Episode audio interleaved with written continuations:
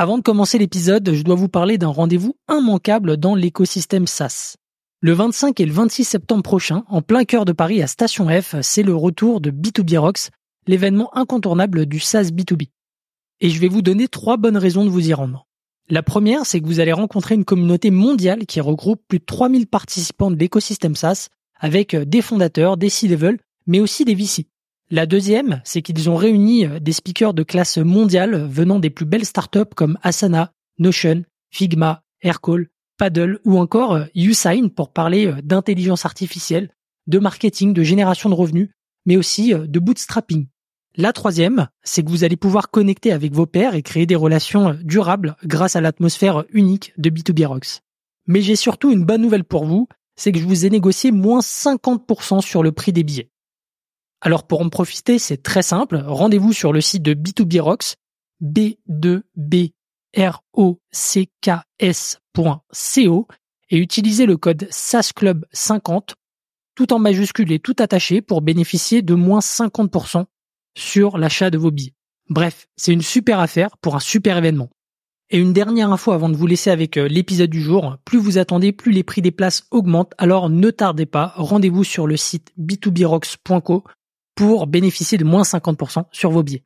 Bon épisode alors en fait, la go-to-market, on la voit en trois ou quatre euh, étapes. Tu vois, il y a le play. Euh, en fait, il y a mhm. vraiment le top of funnel. Vraiment, les gens euh, awareness, les gens apprennent, apprennent que tu existes.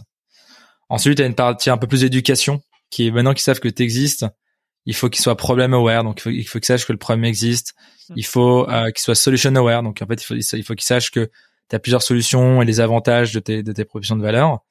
Et ensuite, tu as tout le bottom of funnel qui est plutôt Bon, maintenant que tu les as un peu aidés à, se faire une opinion, il euh, faut que tu finisses de les convaincre. Hein en général, et il faut vraiment qu'ils puissent euh, s'onboarder de la manière la plus appropriée en self-serve ou pas en self-serve. Donc il y a un peu trois, quatre étapes. Et le parti pris de June quand on a commencé, c'était qu'on voulait juste faire du, du, de l'awareness. On voulait faire que du top of funnel. Parce que pour nous, le marché avait déjà été éduqué. Les gens savaient déjà que ça existait.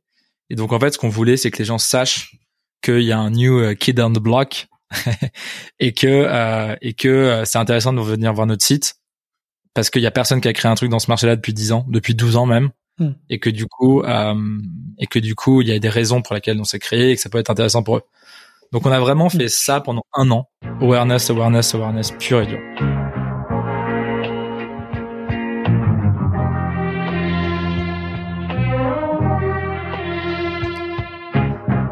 Bienvenue dans SaaS Club, le podcast qui vous partage les recettes gagnantes des SaaS français. Je m'appelle Eric Seclet et je suis copywriter freelance pour SaaS B2B. Le but de ce podcast est simple. Vous apporter sur un plateau les meilleurs conseils et retours d'expérience d'entrepreneurs de l'écosystème SaaS. À chaque épisode, direction les coulisses pour parler validation de l'idée, conquête des premiers utilisateurs, acquisition, pivot, mais aussi réussite et apprentissage. On abordera tous les sujets sans détour. Mais avant de démarrer l'épisode, pensez à vous abonner et à laisser une note plus un avis sur Apple Podcast. C'est le meilleur moyen d'assurer une longue vie à cette émission. Bonne écoute et bienvenue au club.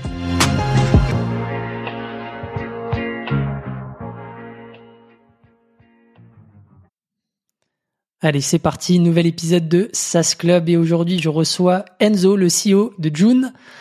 Bienvenue à toi Enzo, super content de t'avoir au micro. Écoute, merci de m'avoir Eric et très content d'être là également. Ça fait euh, quelques minutes déjà qu'on échange et euh, pour la petite anecdote, euh, je pense que c'est l'épisode de SAS Club que j'enregistre le plus tôt. Il est 8 heures de mon côté, donc moi je suis, je, suis en Thaïlande, toi tu es à San Francisco. il est, il est 17 heures chez toi. Exactement. Donc euh, voilà. je pense que c'est on mieux fait, pour toi. On fait des efforts pour vous sortir un super épisode. je pense que c'est mieux pour toi. Le cerveau est plus euh, actif le matin. C'est clair. Là, mais en tout cas, je suis super content. Euh, je te l'avais dit quand je t'avais contacté. il y avait plusieurs personnes qui m'avaient parlé de toi, notamment Patricia, l'ancienne CEO de, de Kern. Et puis après, bon, forcément, j'ai vu passer ton contenu. T'es assez prolifique sur sur LinkedIn, et on va revenir. Euh, donc rapidement, je dis ce qu'est June et, euh, et puis après on va on va on va reparler de la boîte un peu plus en détail. Donc June, c'est une solution euh, de product analytics que tu as lancé en 2021, c'est ça? Ouais, exactement. 2020, 2021, entre les deux. On est parti de, notre job en 2020 et on a, on a commencé à bosser sur la bêta fin 2020 et je crois que le premier produit correct il est sorti en 2021. Ok. Et euh, entre temps, bah, vous êtes passé euh, par YC et euh, et vous êtes une une dizaine aujourd'hui dans dans la team. et et on a décidé de faire un épisode ensemble. On s'est dit qu'il y avait des des choses intéressantes à vous partager autour du du product market fit et du go to market. ça, c'est des choses dans de, de ton quotidien aujourd'hui. mais écoute, avant ça, je te, je te laisse te présenter pour les gens qui ne te connaissent pas encore. Euh, écoute, bah merci. Euh, écoute, version version courte. Euh, je suis quelqu'un qui a fait beaucoup de produits, donc j'ai fait euh, du product management euh, et je suis passé un peu les, les échelons classiques, associate, middle, senior, et je me suis arrêté avant d'avoir les tafs de management type groupe PM, head of product et VP produit. J'ai mhm. peut-être une petite anecdote là-dessus. J'ai toujours fait le choix d'aller dans des boîtes qui étaient plus en plus demanding et avoir des tafs moins seniors plutôt que euh, d'être toujours le plus senior de ma boîte. Euh, donc euh, à la fin, j'étais, je crois que j'étais même pas encore senior product, mais j'allais passer senior product chez Intercom, donc mon dernier mon dernier taf en produit. Là où probablement j'aurais pu être, j'aurais pu faire un head of product dans une startup de 5 personnes, de 10 personnes peut-être.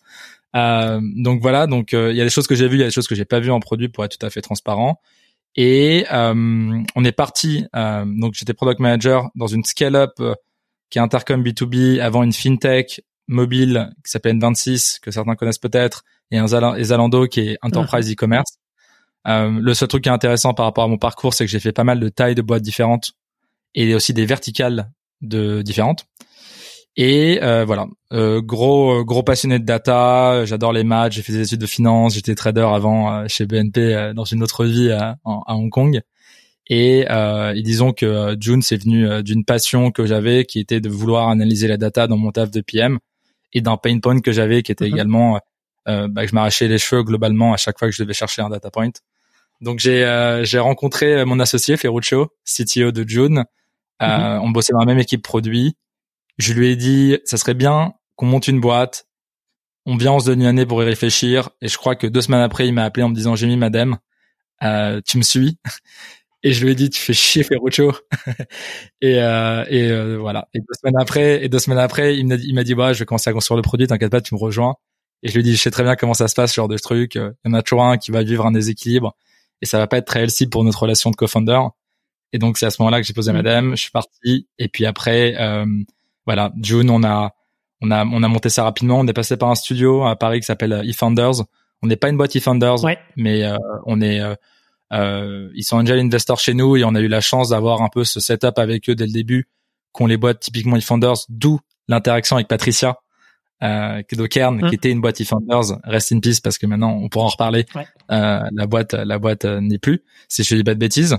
Et, euh, et voilà, de, de, de, but en, tu vois, on a avancé dans cette journey entrepreneuriale. On a fait un accélérateur, comme tu as dit aux États-Unis, qui s'appelle Y Combinator. On a fait deux levées de fonds et puis maintenant, on est bientôt euh, bientôt profitable. Donc la boîte a vraiment euh, beaucoup évolué depuis trois ans. C'est assez fou. Euh, mais on n'est pas en hyper, on n'est pas une boîte qui a bon levé 10 millions et on n'est pas 50. On est, on fait les choses un peu différemment chez June et on pourra en parler. On n'est pas bootstrap, on veut pas de bootstrap, on est VC backed. On pense beaucoup, on croit beaucoup à ce format-là pour pas mal de raisons. Mais mm-hmm. mais on n'est pas en train de voilà lever des dizaines de millions et en train de se comme des malades. On est assez on croit assez fortement qu'il n'y a pas besoin d'être énormément pour créer un produit euh, légendaire. Mhm. Euh, c'est vrai, c'est faux. j'en reviens un peu de cet imaginaire, mais c'est assez vrai quand même, donc on pourra en parler. Voilà pour parcours rapide. Super intéressant. Je, j'ai noté les questions euh, pour pour plus tard. Euh, trop bien. Euh, bah vas-y, je te, je te, je te laisse me, me dire un peu ce que vous faites aujourd'hui avec June parce qu'effectivement des solutions de product analytics euh, il y, en a déjà aussi sur le, marché. Donc, euh, qu'est-ce que June Pour qui euh, À qui vous vous adressez Et comment ça marche, on va dire, dans, dans les grandes lignes? C'est l'instant promo. J'adore.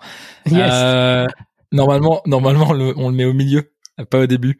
Euh, non, je rigole, je rigole. Mais le June, June, c'est très simple. C'est un analytique produit pour les SaaS B2B. Donc, c'est vraiment ça le, pitch aujourd'hui. Mm.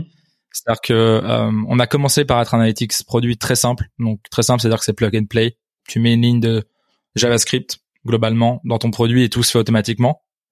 Ça, c'est la une Mhm. des particularités. Donc, si t'es une startup, tu gagnes énormément de temps avec June.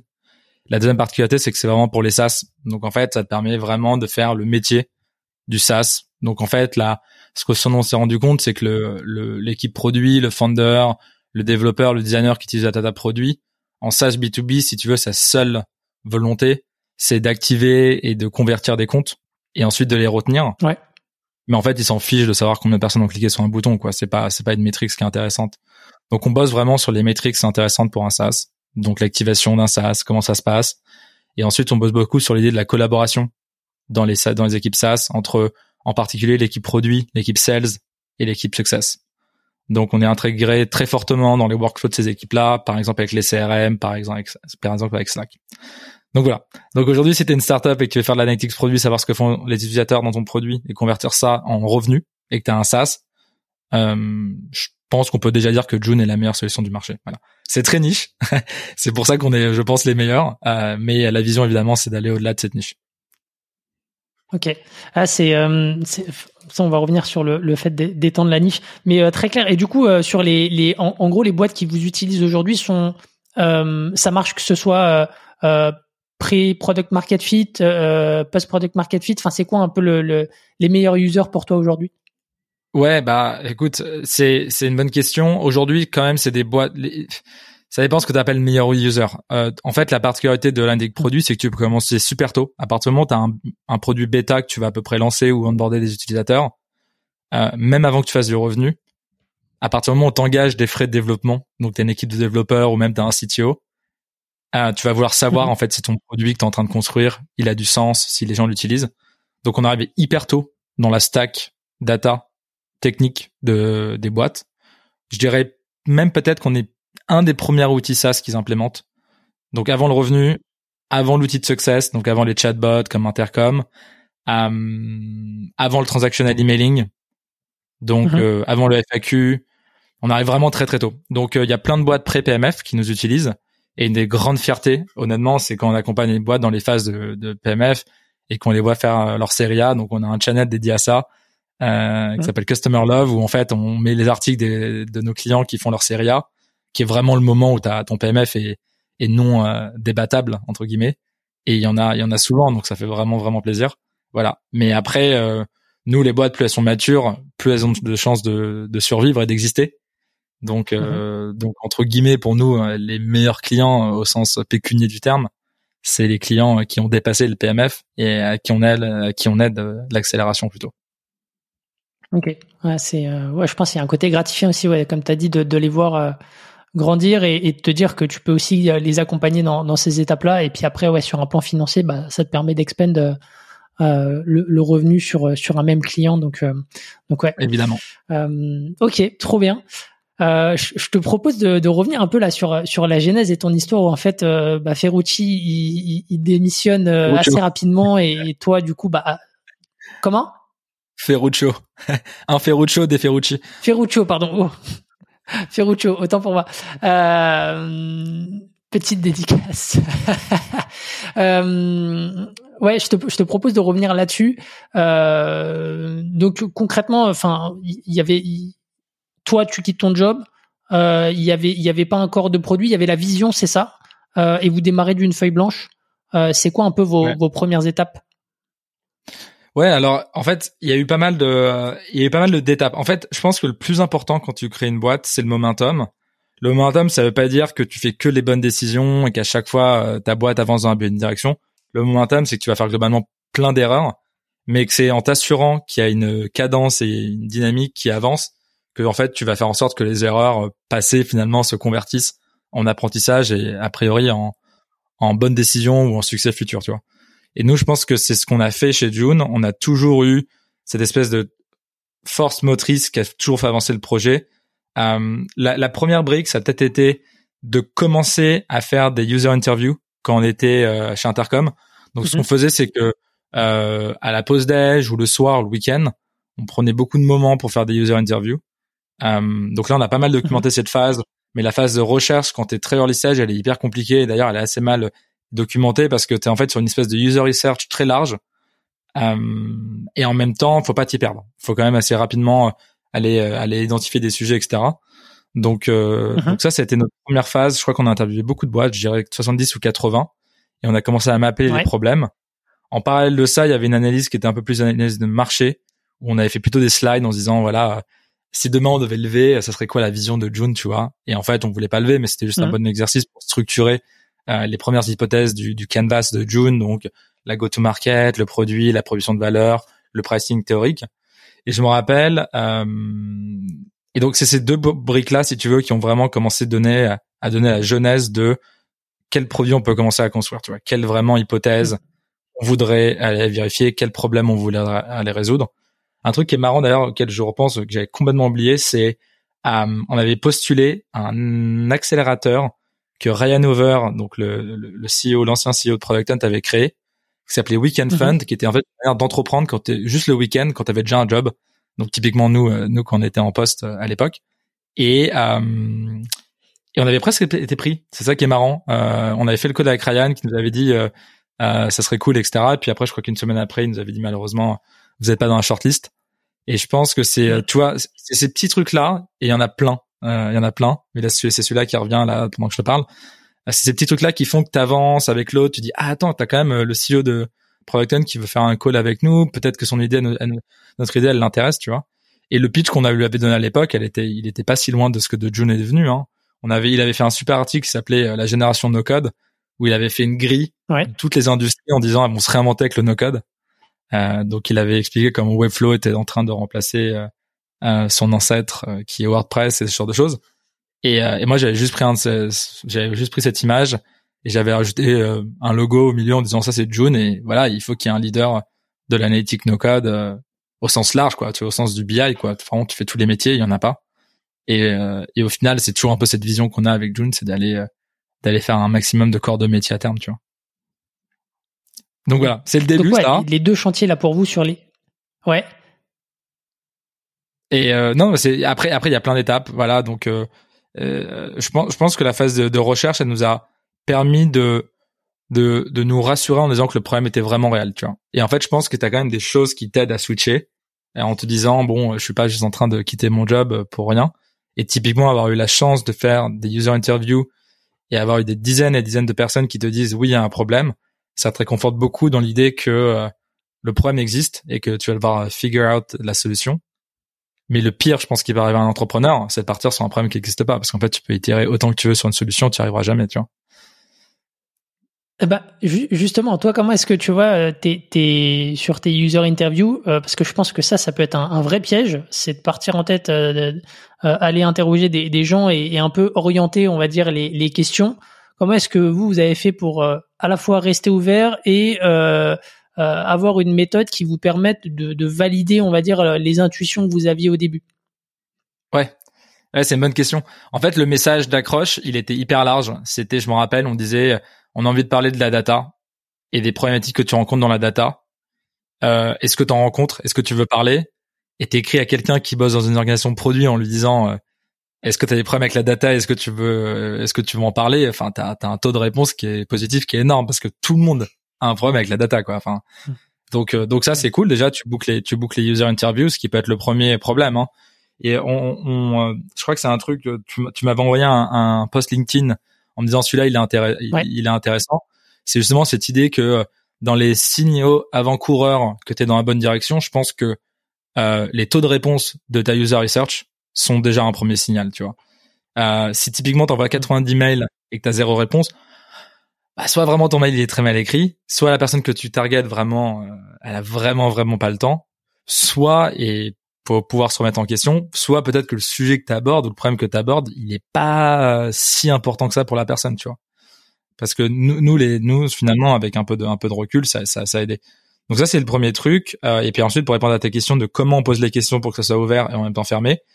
Euh, en gros, on avait réussi à mapper, je me rappelle, la phase d'analytique en cinq buckets. Et on disait, Mhm. sur les cinq buckets, aujourd'hui, c'est lequel où tu as les plus gros problèmes. Et on allait zoomer dans ce bucket-là. Donc, typiquement, une journée chez nous d'analytique, ça ressemblait à ça.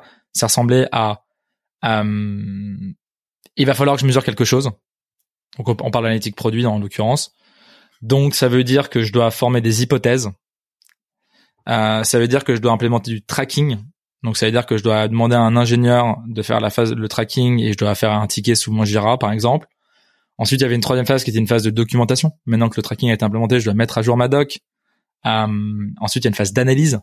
Donc maintenant je dois accéder à l'outil d'analytique ou de database ou autre ou de SQL ou peu importe qui me permet d'extraire de, la donnée. Mm-hmm. Et ensuite, il y a une phase d'actionnabilité qui est maintenant que j'ai cet insight, qu'est-ce que j'en fais? Est-ce que je le ramène à une équipe lors d'un meeting? Est-ce que je le, je le, euh, je fais un, screenshot dans Slack, etc. Et donc on avait, là c'est un peu vieux, donc c'est pas très frais exactement comme on a fait, mais globalement c'est à peu près les cinq thèmes.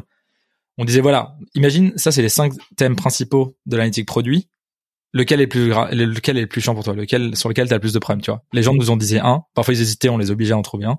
Et puis après on allait zoomer dans ce dans, cette problématique là. Et donc si tu veux, ça nous permettait euh, assez rapidement de euh, balayer tout le sujet, trouver là où ils voulaient aller, où est-ce qu'il y avait vraiment une problématique pour eux, et ensuite en même temps d'aller vraiment euh, dans le dans, dans les détails, aller chercher vraiment les, les feedbacks qui nous intéressaient quoi.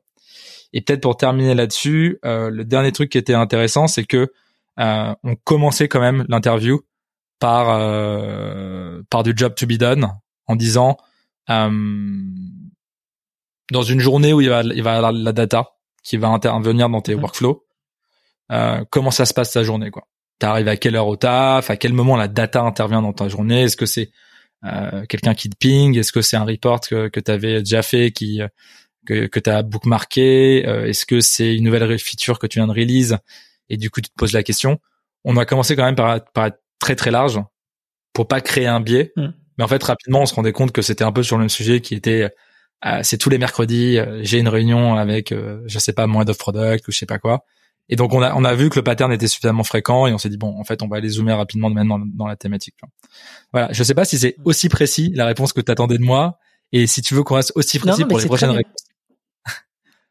Non mais écoute, c'est très très bien parce que bah, justement, je trouve, enfin, c'est ça donne un peu de de matière. C'est-à-dire que vous êtes quand même parti d'un, vous avez quand même choisi votre camp, on va dire.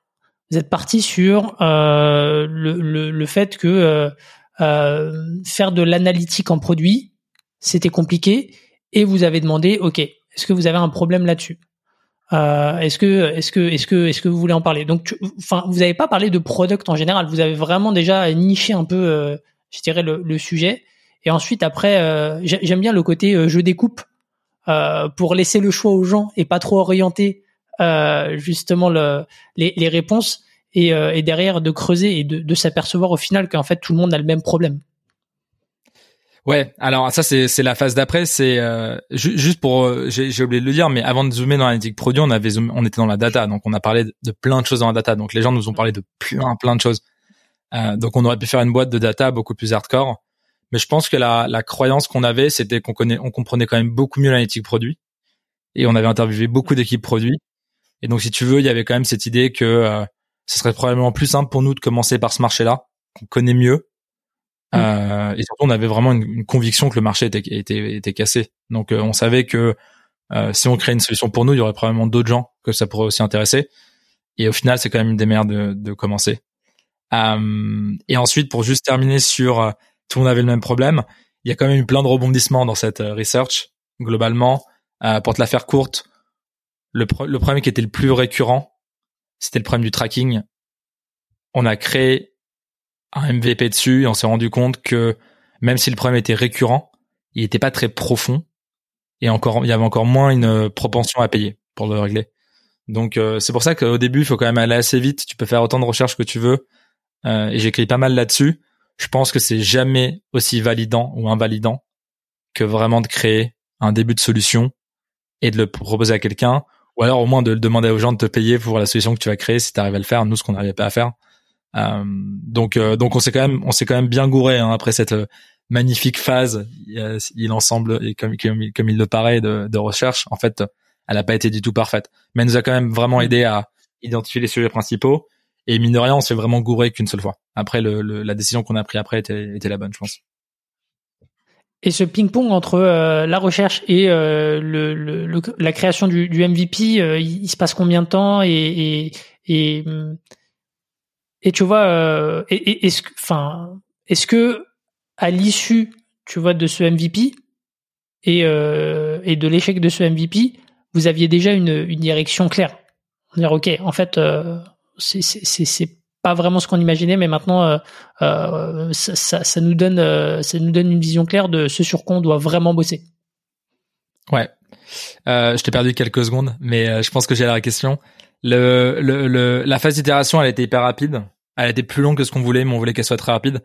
En fait, cette phase-là, c'est vraiment la, ce que j'appelle la traversée du désert. C'est la phase où toutes les boîtes meurent. C'est, euh, tu sais, comme le podcast. Euh, je crois qu'il y a euh, hmm. une très grande majorité des podcasts qui s'arrêtent après le, ouais, les 20 épisodes un truc comme ça, tu vois. Euh, donc c'est pareil. En fait, cette phase-là, elle, joue contre toi. Le temps joue contre toi, les ressources jouent contre toi les motivations aussi descendent. T'étais très motivé au début, puis ça descend. Tu te rends compte un peu que c'est plus compliqué que ce que tu pensais à plein de niveaux. Donc nous, on s'était dit, faut qu'en un mois max, le proto il soit lancé. Donc c'était un plugin Figma.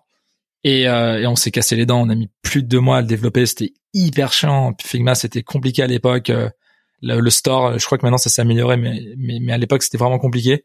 Et, euh, et euh, honnêtement, il y, y, aurait eu des scénarios où Joe n'aurait pas survécu cette phase-là, tu vois. Et comme je pense qu'il y avait pas mal de, de, résilience du côté de mon cofondateur et de moi, on était capable de le lancer, d'avoir des feedbacks, de voir ce qui était validé, invalidé. Et euh, il y a eu pas mal de choses. On a eu de la chance parce que ce, ce, ce, ce MVP nous a vraiment permis d'invalider des choses très très fondamentales et du coup de pas avoir à faire 10 itérations. Par exemple, un truc qui était très très important, c'est qu'il nous a permis d'invalider Figma comme une plateforme en fait, on s'est rendu compte que pour le designer, donc en fait, tu pouvais annoter le, le l'app de June sur Figma, qui existe encore d'ailleurs, j'ai regardé hier, 2500 installs, c'est, un plugin mhm. qui est vachement installé encore, euh, comme quoi l'idée n'était pas si mauvaise. Euh, ce, ce, ce, ce, plugin-là, en fait, euh, il permettait d'annoter sur le fichier design le tracking, parce qu'on avait identifié que le problème de, mhm. de, euh, de, tracking à l'époque, et du coup, on voulait créer cette espèce de collaboration hyper euh, naturelle entre l'ingénieur et le designer ou le PM au moment de l'implémentation. Parce qu'en fait, le, développeur prend le fichier design pour l'implémenter et on s'est dit, mhm. et s'il pouvait y avoir l'indication du tracking dans le fameux fichier design, ça serait génial. Et en plus, c'est réaliste parce que le PM est déjà dans le fichier design depuis que Figma existe et que les outils sont collaboratifs. Et donc, euh, quelle bonne idée. Euh, sauf que problème, euh, le fichier design est un objet que tu jettes à chaque euh, release. Tu ne reviens jamais dans un fichier design. Quand là, ou peut-être une fois ou deux, ou peut-être que tu as toujours le même fichier. Mais euh, en général, tu as plusieurs fichiers et qu'à chaque fichier, tu, tu le jettes. Et donc, on était en train de construire une boîte sur un, globalement un fichier qui était jeté euh, tous les mois, quoi. donc ça, ça nous, ça nous a permis de comprendre que la prochaine itération devrait être une, une application dont on est propriétaire. Et donc, on est passé sur une application web. Donc ça, typiquement, ça a été un gros, gros mmh. apprentissage. Il y en a eu 50, je te les passe. Mais celui-là, par exemple, a été très important. Et donc, il n'y a pas eu de deep ping-pong.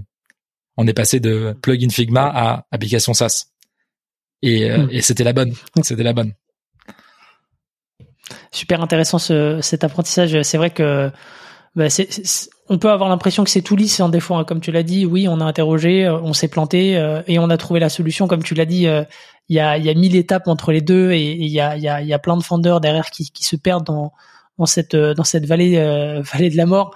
Euh, et, et, vous vous avez derrière réussi à survivre. Sur cette ouais l'après l'après le poste premier MVP jusqu'à jusqu'à jusqu'à YC il se passe combien de temps? Qu'est-ce que vous faites après?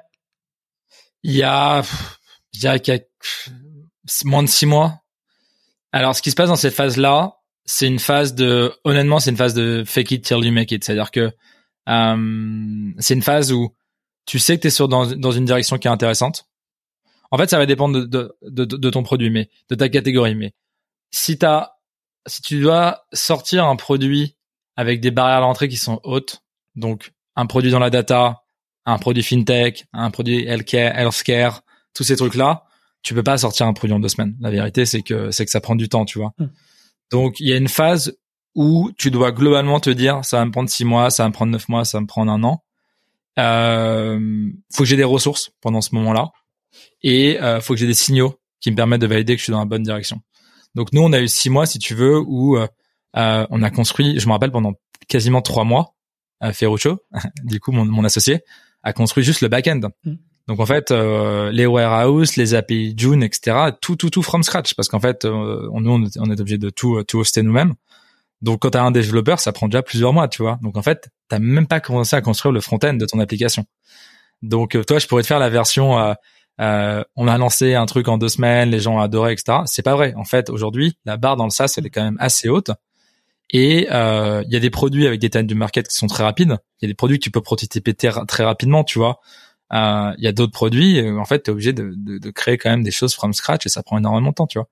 Donc, donc nous, on a eu cette phase de, gérer de six mois où on avait un front-end avec deux features. Je me rappelle, on avait en fait deux analyses que June pouvait te faire en un clic. Donc il y avait déjà la proposition de valeur de, de June. C'était deux analyses que tu pouvais mhm. avoir nulle part d'autre. Je me rappelle, il y en avait une des deux, c'était un feature audit. Un feature audit, c'est très chiant, c'est une manière de savoir le pourcentage d'utilisateurs qui utilisent quelle fonctionnalité. Et euh, c'est hyper dur à faire. Qui est quand même euh, un bon indicateur derrière. Ouais, mais qui est magique parce qu'en fait, en un coup d'œil, euh, tu hmm. sais comment les gens utilisent ton produit. Par contre, c'est hyper dur à tu mettre en place. Tu sais comment l'utilise, tu sais si, si tu la mets dans, dans tel ou tel pricing plan, est-ce que tu la mets en add-on, etc. Enfin, ça te donne plein d'indications. Exactement. Ça donne l'indication sur le pricing. Ça te donne en fait la, déjà ça te permet d'attendre ton PMF, donc ça te donne ça, ça te permet de savoir sur quelle fonctionnalité tu as plus de traction et tu peux faire des itérations. Euh, mm. Ça te permet de savoir où est le cœur de ta proposition, de valeur. En fait, ça te permet d'identifier tes, tes cœurs, tes fonctionnalités cœur. Et effectivement, sur le pricing, ça donne, ça donne plein d'indications hyper intéressantes le jour où tu veux monétiser. Euh, donc, euh, donc voilà. Donc on avait ce truc-là. Et puis, euh, ce qui était génial, c'est qu'avec euh, eFounders et la structure qu'on avait commencé à mettre en place, on avait un peu d'argent, juste de quoi manger, mais vraiment basique. Je me rappelle à l'époque, pour te donner un exemple à quel point on était frugal, frugaux, on allait, on pouvait pas se payer un sandwich chez Paul, donc on achetait la baguette chez Paul et on allait au franc prix acheter le jambon. ça, c'était l'époque, euh, cette époque-là de six mois. donc, euh, donc tu vois, tu vois vraiment, c'était la, c'était la, c'était la dèche. Hein. Et puis, euh, mm. et puis voilà. Et puis on a, on a, on a, on a itéré. Je pense que euh, ce qui a été vraiment bien, c'est que rapidement on a commencé à avoir des utilisateurs bêta. Donc pas beaucoup, 5, 10. Et au moment où on est pris à YC, on en a 20 ou 30 utilisateurs bêta. Donc euh, pas beaucoup. Mais je crois qu'on a des utilisateurs que tu as réussi à choper euh, euh, pardon. En, je, network. ouais. ouais j'allais dire pardon euh, aux auditeurs, on a un petit peu de lag, donc euh, c'est c'est pas pour se couper, mais mais, c'est un peu les aléas quand on enregistre à distance. j'allais dire ces, ces premiers bêta users, tu tu les tu les chopes via ton réseau perso? Est-ce que c'est peut-être des des des des products en, en startup de, du réseau eFounder Enfin, c'est quoi? Comment tu les chopes Ouais, les, les premiers, les choper. Euh, J'adore. Euh, les premiers, on va les chercher euh, dans le réseau. C'est euh, même, je dirais, même les 100 premiers clients de June, c'est dans le réseau au sens large. Donc, eFounders a énormément aidé. Honnêtement, je pense que c'est la plus grosse valeur des accélérateurs, des incubateurs. Euh, c'est vraiment cette espèce de réseau bienveillant de gens qui veulent bien essayer ton produit et donner du feedback, tu vois. Donc effectivement, il y a eu, il y a, eu des boîtes, euh, il y a eu les boîtes eFounders. Euh, YC nous a énormément aidé pour accélérer. Et puis après, il y avait juste plein d'autres boîtes qu'on connaissait, des gens qu'on connaissait sur Twitter, LinkedIn, etc. On avait commencé à être un peu actifs. Hmm. Et mon associé euh, était très actif et toujours très actif à, dans la vallée. Donc je me rappelle, je crois que notre troisième utilisateur, on était vraiment sur sur les sur sur le cul parce qu'il nous avait, euh, c'était vraiment une boîte qui marchait bien, ça s'appelait Relais euh, Rally, pardon, c'était une plateforme mmh. pour enregistrer de la vidéo. Et euh, je me rappelle, ils étaient, euh, ils étaient en série A ou série B, c'était quand même assez assez gros. Et du jour au lendemain, je, mmh. on les voit sign up et connecter la data. Et en fait, ce qu'on avait fait comme hack qui était vraiment bien, c'était qu'à l'époque, on s'était construit, on avait construit June que sur un, une source de données qui s'appelle Segment, qui est ce qu'on appelle un customer data platform, qui est une manière de, de centraliser ta data. Et en fait, euh, on avait créé une manière de d'envoyer ta data de segment à June en vraiment en, deux clics quoi. T'arrives sur June, il y avait un bouton connecter mon compte segment. T'étais envoyé sur segment, tu disais oui, euh, je fais confiance à l'application June. Et en fait, ça, ça nous permettait d'onboarder en deux clics des boîtes. Et je pense que c'était un des euh, un des hacks de June avec un peu de recul quand on a commencé, c'était de faire en sorte que cet onboarding était tellement euh, facile que t'as des boîtes qui disaient bon, j'ai rien à perdre, tu vois, en fait, à faire les trois clics que les gars m'ont demandé, tu vois. Donc c'est comme ça que ça, ça, ça, ça s'est beaucoup passé. et euh, et peut-être dans les autres euh, méthodos, euh, les communautés de produits ont aidé. Donc les communautés euh, Slack ont aidé, les communautés Meetup. Meetup c'était très très actif à l'époque, un peu moins maintenant je trouve. Mmh. tout ça, ça, tout ça, ça a aidé.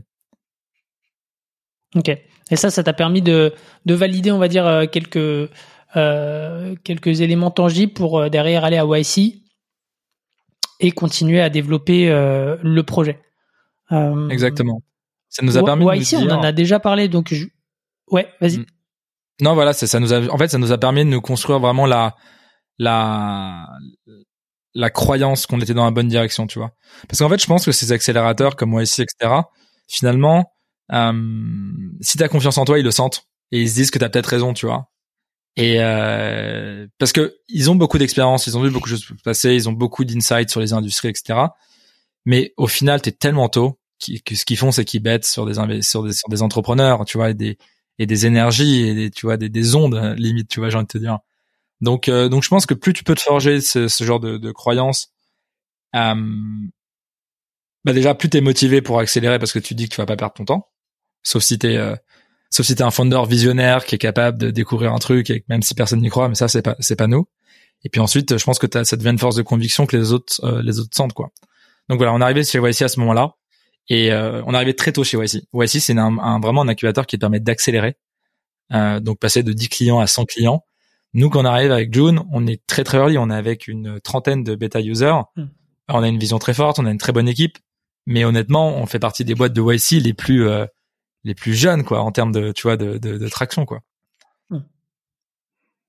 Mais comment est-ce qu'ils t'ont challengé là-dessus justement, tu vois, parce que t'es es quand même dans un marché où il y a des gros euh, des gros acteurs déjà en place euh, qui sont euh, VC backed mais euh, mais mais mais big time tu vois pas pas un petit peu tu vois et comment est-ce que YC vous a challengé là-dessus sur le fait de de bah, d'essayer de craquer un peu ce, ce marché? Tu me disais en plus que c'était un business hyper compliqué, que tu as des, des, des coûts d'acquisition et, aussi des coûts de des, des coûts de fonctionnement qui sont assez élevés euh, avec la data. Donc euh, ouais, comment comment est-ce qu'ils vous ont challengé et et et, euh, et, et ouais peut-être en toile de fond au final pourquoi enfin en quoi ça vous a aidé là-dessus Ouais, c'est une, une bonne question. Alors, ils nous ont pas challengé sur les les coûts. Les coûts, euh, en réalité, les coûts, tu peux toujours les diminuer. Donc c'est juste c'est comme de la dette technique, c'est à quel à quel moment tu décides d'investir pour réduire tes coûts. Euh, ils sont, je dirais, je dirais que plus que les coûts, c'est les infras dont tu avais besoin à l'époque pour créer un player dans l'analytique étaient tellement compliqués à mettre en place que ça, c'était une barrière à où personne ne pouvait rentrer. La vraie innovation des boîtes euh, d'analytique produits euh, traditionnelles du marché, si je peux me permettre, c'est euh, c'est d'avoir créé les premières warehouses euh, ultra performantes. Donc c'est ça la vraie innovation, c'est d'être capable de processer rapidement de la data et de pouvoir rendre en quelques fractions de secondes une analyse aux utilisateurs. Cette barrière-là, elle est tombée. Elle est tombée parce qu'aujourd'hui, tu as, tout qui est en service et donc une boîte comme nous, on était à l'époque de trois personnes, peuvent lancer un analytique produit si tu as des agences qui bossent avec toi, si tu as des prestats, si tu achètes des services qui te permettent globalement de, de faire ça. Donc euh, nous à 5, on a dû lancer une infra qui devait être beaucoup plus performante que l'infra qu'avait lancé un acteur du, marché il y a 10 ans après avoir euh, emboîté 25 euh, euh, back-end engineers, tu vois. Et là, c'est pas de la prétention, c'est pas de te dire qu'on est meilleur, c'est de te dire qu'en fait en 12 ans, plus même 13 ans, quasiment depuis que ces boîtes-là se sont lancées, le monde de la data a tellement évolué que nous maintenant on peut se plugger dans des choses qui existent déjà. Pour te dire, pour te donner un ordre de à quel point c'est puissant, notre base de données aujourd'hui, notre warehouse, s'appelle ClickHouse. Euh, donc c'est le troisième champion avec euh, Amazon Redshift et Google BigQuery. C'est de l'AI. Mmh.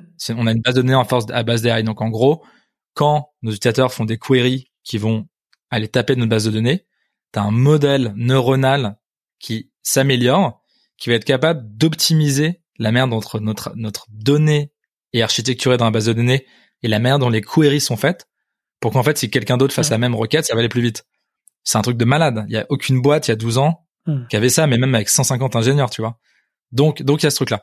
Euh, ça, ça c'est pas un truc sur lequel euh, YC nous challenge. Ils savent très bien qu'il y a eu des évolutions monumentales dans le monde de la donnée et que ça va ouvrir des portes à de nouveaux challengers. Le truc où les où YC nous challenge, c'est deux choses. C'est est-ce que vous êtes sûr que l'angle d'attaque que vous avez aujourd'hui, il est réaliste? Et est-ce que là où vous allez aller à terme, c'est réaliste également? Donc l'angle d'attaque, je te le dis, c'était la simplicité. Je te l'ai dit au début donc le, postulat de départ, c'était Everyone pays for analytics, but no one use them. Aussi simple que ça. Hmm. Et ensuite, la... donc ça, pour, pour comment ça s'est passé, on était avec Michael Sibel, qui était euh, un des managing directors de, de YC, qui nous a dit euh, attendez, attendez, là vous êtes en train de nous dire que les deux solutions historiques que nous on a backées, euh, qui sont Mixpanel et Amplitude, vous êtes en train de nous dire qu'en fait elles sont pas bien et qu'elles sont très compliquées à utiliser, alors que les deux sont des licornes. Euh, et vous êtes deux, euh, vous êtes deux euh, et vous avez même pas commencé à créer un produit, tu vois, limite. Donc ça, c'est un peu la première gifle. On se rend compte que notre postulat de départ, il le kiffe pas du tout. Et ensuite, le deuxième truc, c'est what's the point of, tu vois, être le troisième dans le marché et pour pour en mm. fait aller chercher des miettes, quoi. Parce que les, acteurs traditionnels sont à l'up market et donc en up market, c'est là où il y a les plus gros contrats enterprise, etc. Et en général, quand tu arrives par le, par le bas, au début, t'as des t'as des moins gros contrats. Et donc, euh, et donc là aussi, on avait une réponse évidemment à ça. La vision, c'est qu'on a pas envie de lancer un éthique produit, euh, pure, pure, pure, purement et simplement. On pense que cette industrie, elle a existé, qu'elle a été créée pour une, pour des raisons. Aujourd'hui, c'est le marché dans lequel on est et on y croit. Mais si tu veux, le terme analytique produit, on l'utilise parce que la catégorie existe et que les gens le connaissent. Mais en réalité, euh, c'est un peu farfelu, quoi. L'idée que le product owner, product manager doit être le owner de la data dans l'équipe produit, c'est un postulat que je trouve qui est qui va pas dans le sens de l'histoire en tout cas. Je pense que ça va évoluer. Donc on, leur dit ça et puis on leur explique la vision de June à terme qui est très différente. Donc ça c'est la fin du call, ça se passe pas très bien et euh, ils nous rappellent à 4 heures du mat, je me rappelle en France, et puis ils nous disent euh, vous savez quoi, euh, en fait nous ça fait 10 ans qu'on en a toutes les boîtes de notre batch d'installer euh, un outil et euh, ils le font pas. Et, euh, et, en fait, ils le font pas parce que vous avez raison. Effectivement, il y a un truc, euh, c'est compliqué ou c'est frustrant ou il y a un truc qui fait qu'ils le font pas. Donc effectivement, il y a un problème. Hmm. Donc euh, donc en fait, on est chaud pour que vous veniez euh, et que vous essayez de créer ce produit-là et, et qu'on change ensemble ce problème-là. Voilà. C'est énorme. Et donc donc c'est comme ça que ça a commencé, mec. Elle est, elle est belle l'histoire. Ouais, c'était pas c'était pas forcément une évidence pour et peut-être que vous vous l'attendiez même plus au final. Non, on est parti au resto. Je me rappelle, on est parti au resto, au resto d'un pote. Et on a franchement on a rigolé et on a bu un, on a bu un verre alors que je crois que ni Ferruccio ni moi buvions à l'époque. Lui boit toujours pas maintenant. moi je me suis remis à mm. boire. Euh, mais euh, je crois que donc on limite on, on avait bu un verre de ce soir-là, tu vois, alors qu'on buvait pas. Et euh, en se disant mais on s'est tellement rétamé quoi, tu vois. Ok, ah, c'est enfin merci pour le partage et je trouve que euh, effectivement, c'est là où la, vision est hyper importante euh, là-dessus et et, euh, et, à un moment donné, bon bah voilà, il y a, y a, des évidences de, de marché. Sur bah justement sur YC, j'imagine que bah là le le enfin en tout cas quand tu arrives chez YC, le but c'est d'avoir ton ton PMF en tout cas de de, de t'en rapprocher. tu tu t'as dit là récemment dans un post LinkedIn que des fois tu as de l'attraction et, c'est un peu les premiers signes du PMF. Euh, et, donc euh, c'est le moment d'accélérer. Des fois c'est juste euh, t'es entre les deux quoi. T'es entre le le, pré PMF et le PMF. Euh, où est-ce que vous en êtes euh, là-dessus aujourd'hui? Ouais, nous nous je pense qu'on a atteint le PMF il y a euh, j'irais six mois.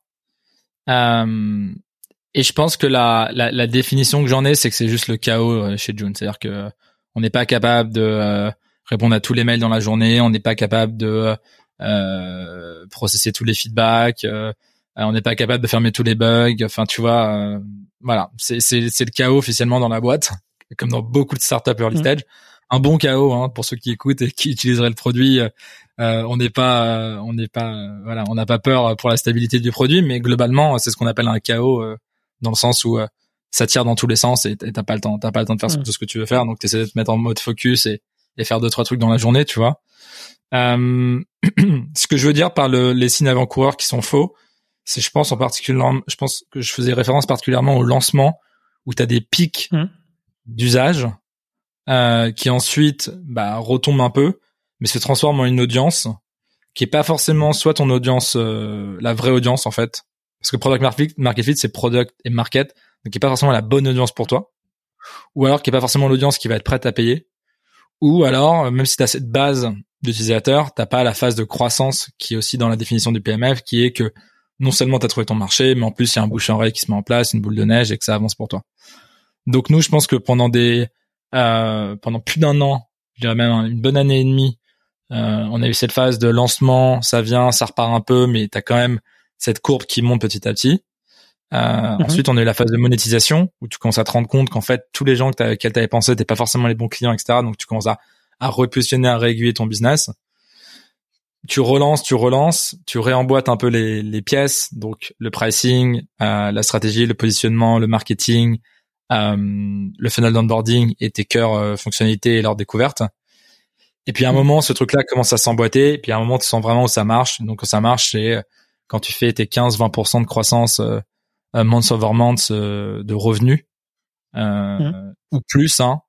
Mais quand tu commences à vraiment y taper systématiquement les 15-20% pendant un an, deux ans, en fait, tu, tu sais que t'es, tu sais que ta boîte, elle est, elle est bien partie, quoi, tu vois. Donc, euh, donc voilà, c'est ça un peu ma définition aujourd'hui, euh, je dirais. Pour pour nous en tout cas, et pour le SaaS de manière générale, c'est très très commun de regarder ton MRR et la croissance euh, month over month. Ouais.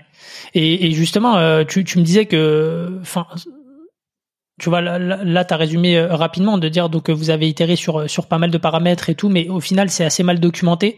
Euh, Qu'est-ce que vous avez testé vous justement euh, pour pour arriver à ce PMF euh, C'était quoi les euh, peut-être les questionnements à certains moments? Enfin voilà, je, je, suis très preneur de de ton avis mmh. et de de ce que vous avez mis en place sur cette période-là pour atteindre ce PMF. Ouais, non, c'est une bonne question. Il y a il y a eu c'est vrai qu'on devrait, on devrait, on devrait catégoriser un peu ça ou, l'expliquer un peu mieux. Il s'est passé tellement de choses en réalité. Euh, je pense qu'il y a, je pense qu'il y a un exercice. Je pense qu'il y, a, il y, a, plusieurs exercices. Il y a euh, un exercice sur le produit. Ensuite, je pense qu'il y a un exercice sur le positionnement. Donc, quand même, comment tu amènes ton produit au marché. Et ensuite, je pense qu'il y a un gros travail sur la go-to-market, sur les canaux. Et je pense que c'est les trois planètes à aligner. C'est le produit, les gens ou l'ICP comment tu les trouves et euh, comment vraiment tu alignes ces deux planètes avec le positionnement. Et je pense que le positionnement euh, est hyper important dans ta recherche du product market fit. On l'a vu plein plein de fois, euh, des bons produits mal positionnés qui gagnent pas, et inversement des produits parfois un peu inférieurs qui bien positionnés gagnent. Je pense en particulier à la bataille de euh, des, des vidéo calls au moment du Covid, euh, c'est Zoom qui a gagné, mais qui a explosé tout le monde. Euh, alors que euh, en termes de user interface, c'est pas les mieux. Encore aujourd'hui, j'envoie des chats dans Zoom et les gens trouvent pas le chat dans Zoom. Euh, c'est dingue, tu vois. Ou alors euh, le store qu'ils ont créé aussi est terrible. Créer une app sur le Zoom, c'est c'est un fardeau. Je veux dire aujourd'hui, essayer de, de grossir sur Zoom, bon courage quoi.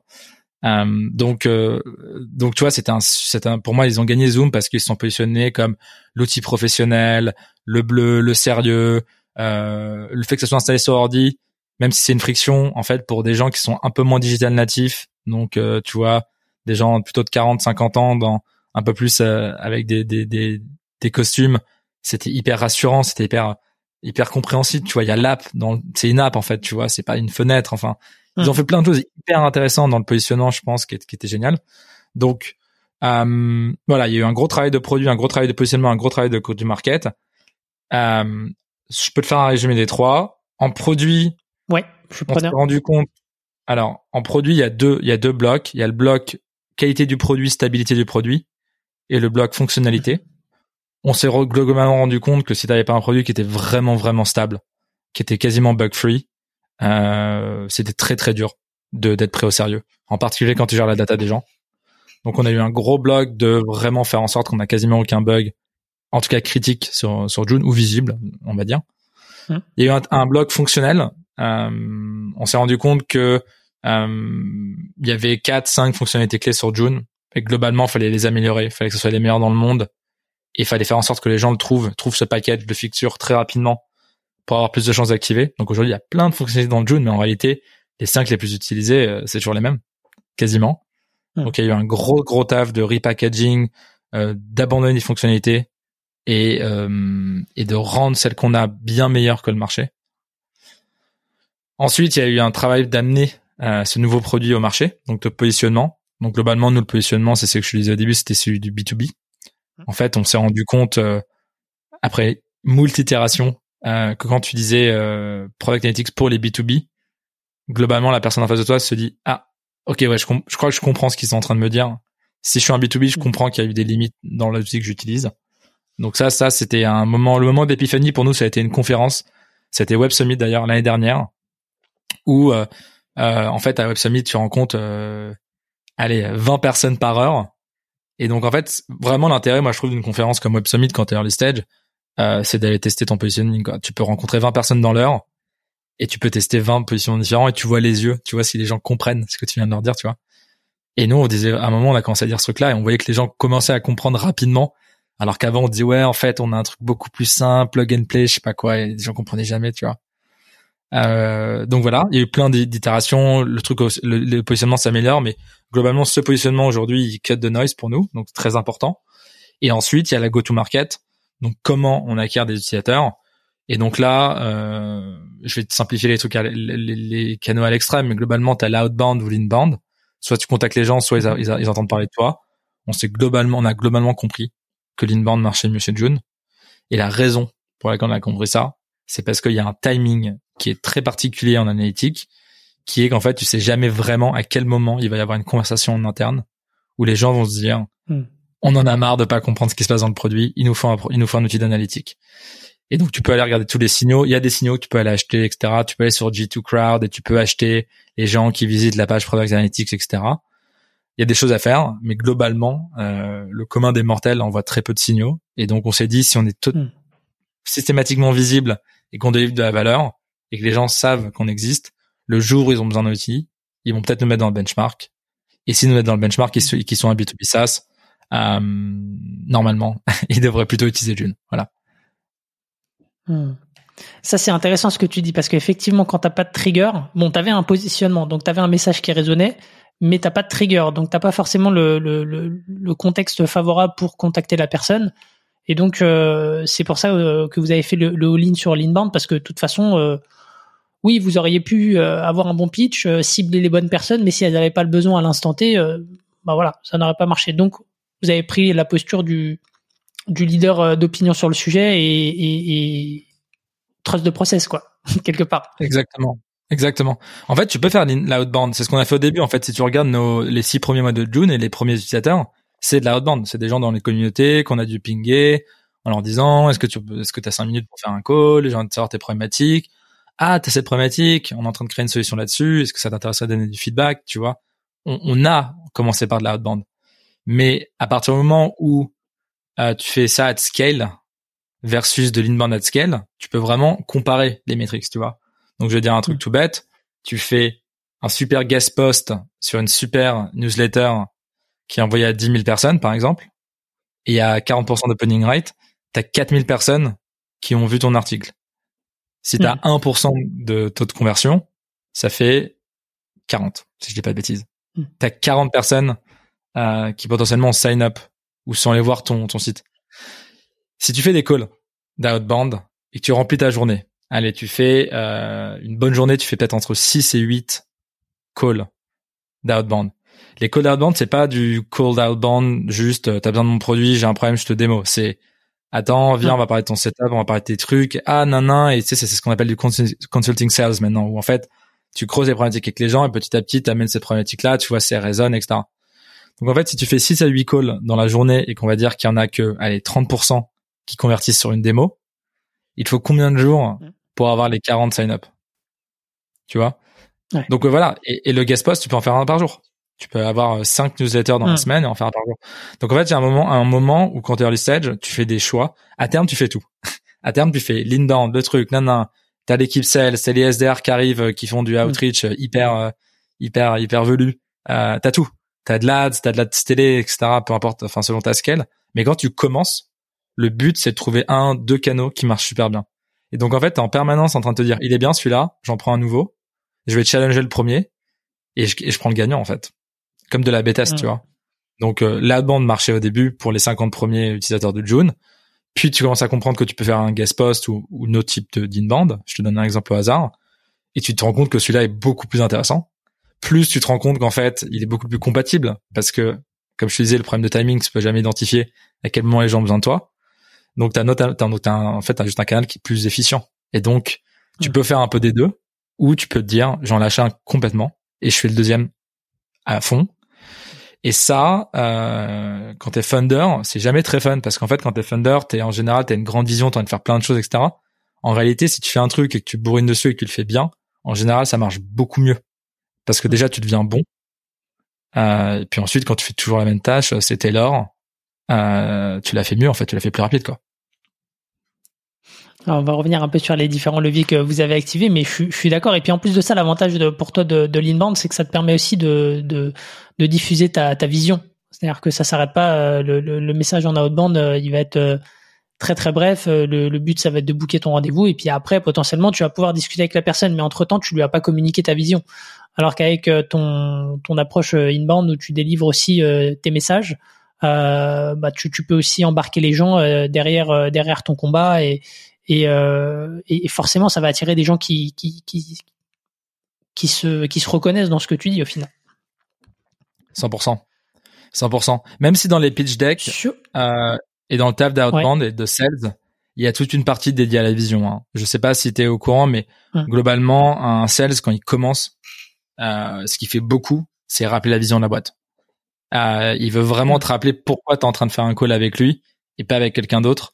Mm. Euh, donc il y a quand même cette brique un peu vision dans l'outbound, mais là où je suis d'accord avec toi, l'outbound, la vision elle est dans la dans la signature quoi, tu vois. Il y a écrit euh, ton ton mission statement en signature et c'est à peu près tout quoi. Mm. Ouais, c'est clair. Oui, disons, disons qu'elle elle, est diffusée mais en deux temps quoi. C'est-à-dire faut déjà réussir à booker le potentiellement le, le rendez-vous pour euh, pour pouvoir on va dire pitcher un peu cette cette vision. Euh, Ok, sur cette partie PMF là, euh, enfin, est-ce qu'il y a, il y a, il y a, ça a été quoi les, les choses les plus compliquées sur lesquelles euh, vous avez dû trancher? Euh, Parce que comme tu me l'as dit, il y a, il y a, quand même une granularité derrière entre le, euh, on n'a pas le PMF, on a le PMF. Euh, mm-hmm. Ouais, je suis curieux d'avoir ton, ton retour là-dessus. Euh, ouais, ouais, ouais, ouais. Alors le premier truc est compliqué le premier truc qui est très compliqué, c'est que euh, au début, quand tu commences à avoir un premier set de users et que tu commences à sentir que ça, ça frémit, qu'il y a un peu d'excitation, tu vois des courbes de rétention qui sont pas trop dégueulasses, ça commence un peu à se mettre en place.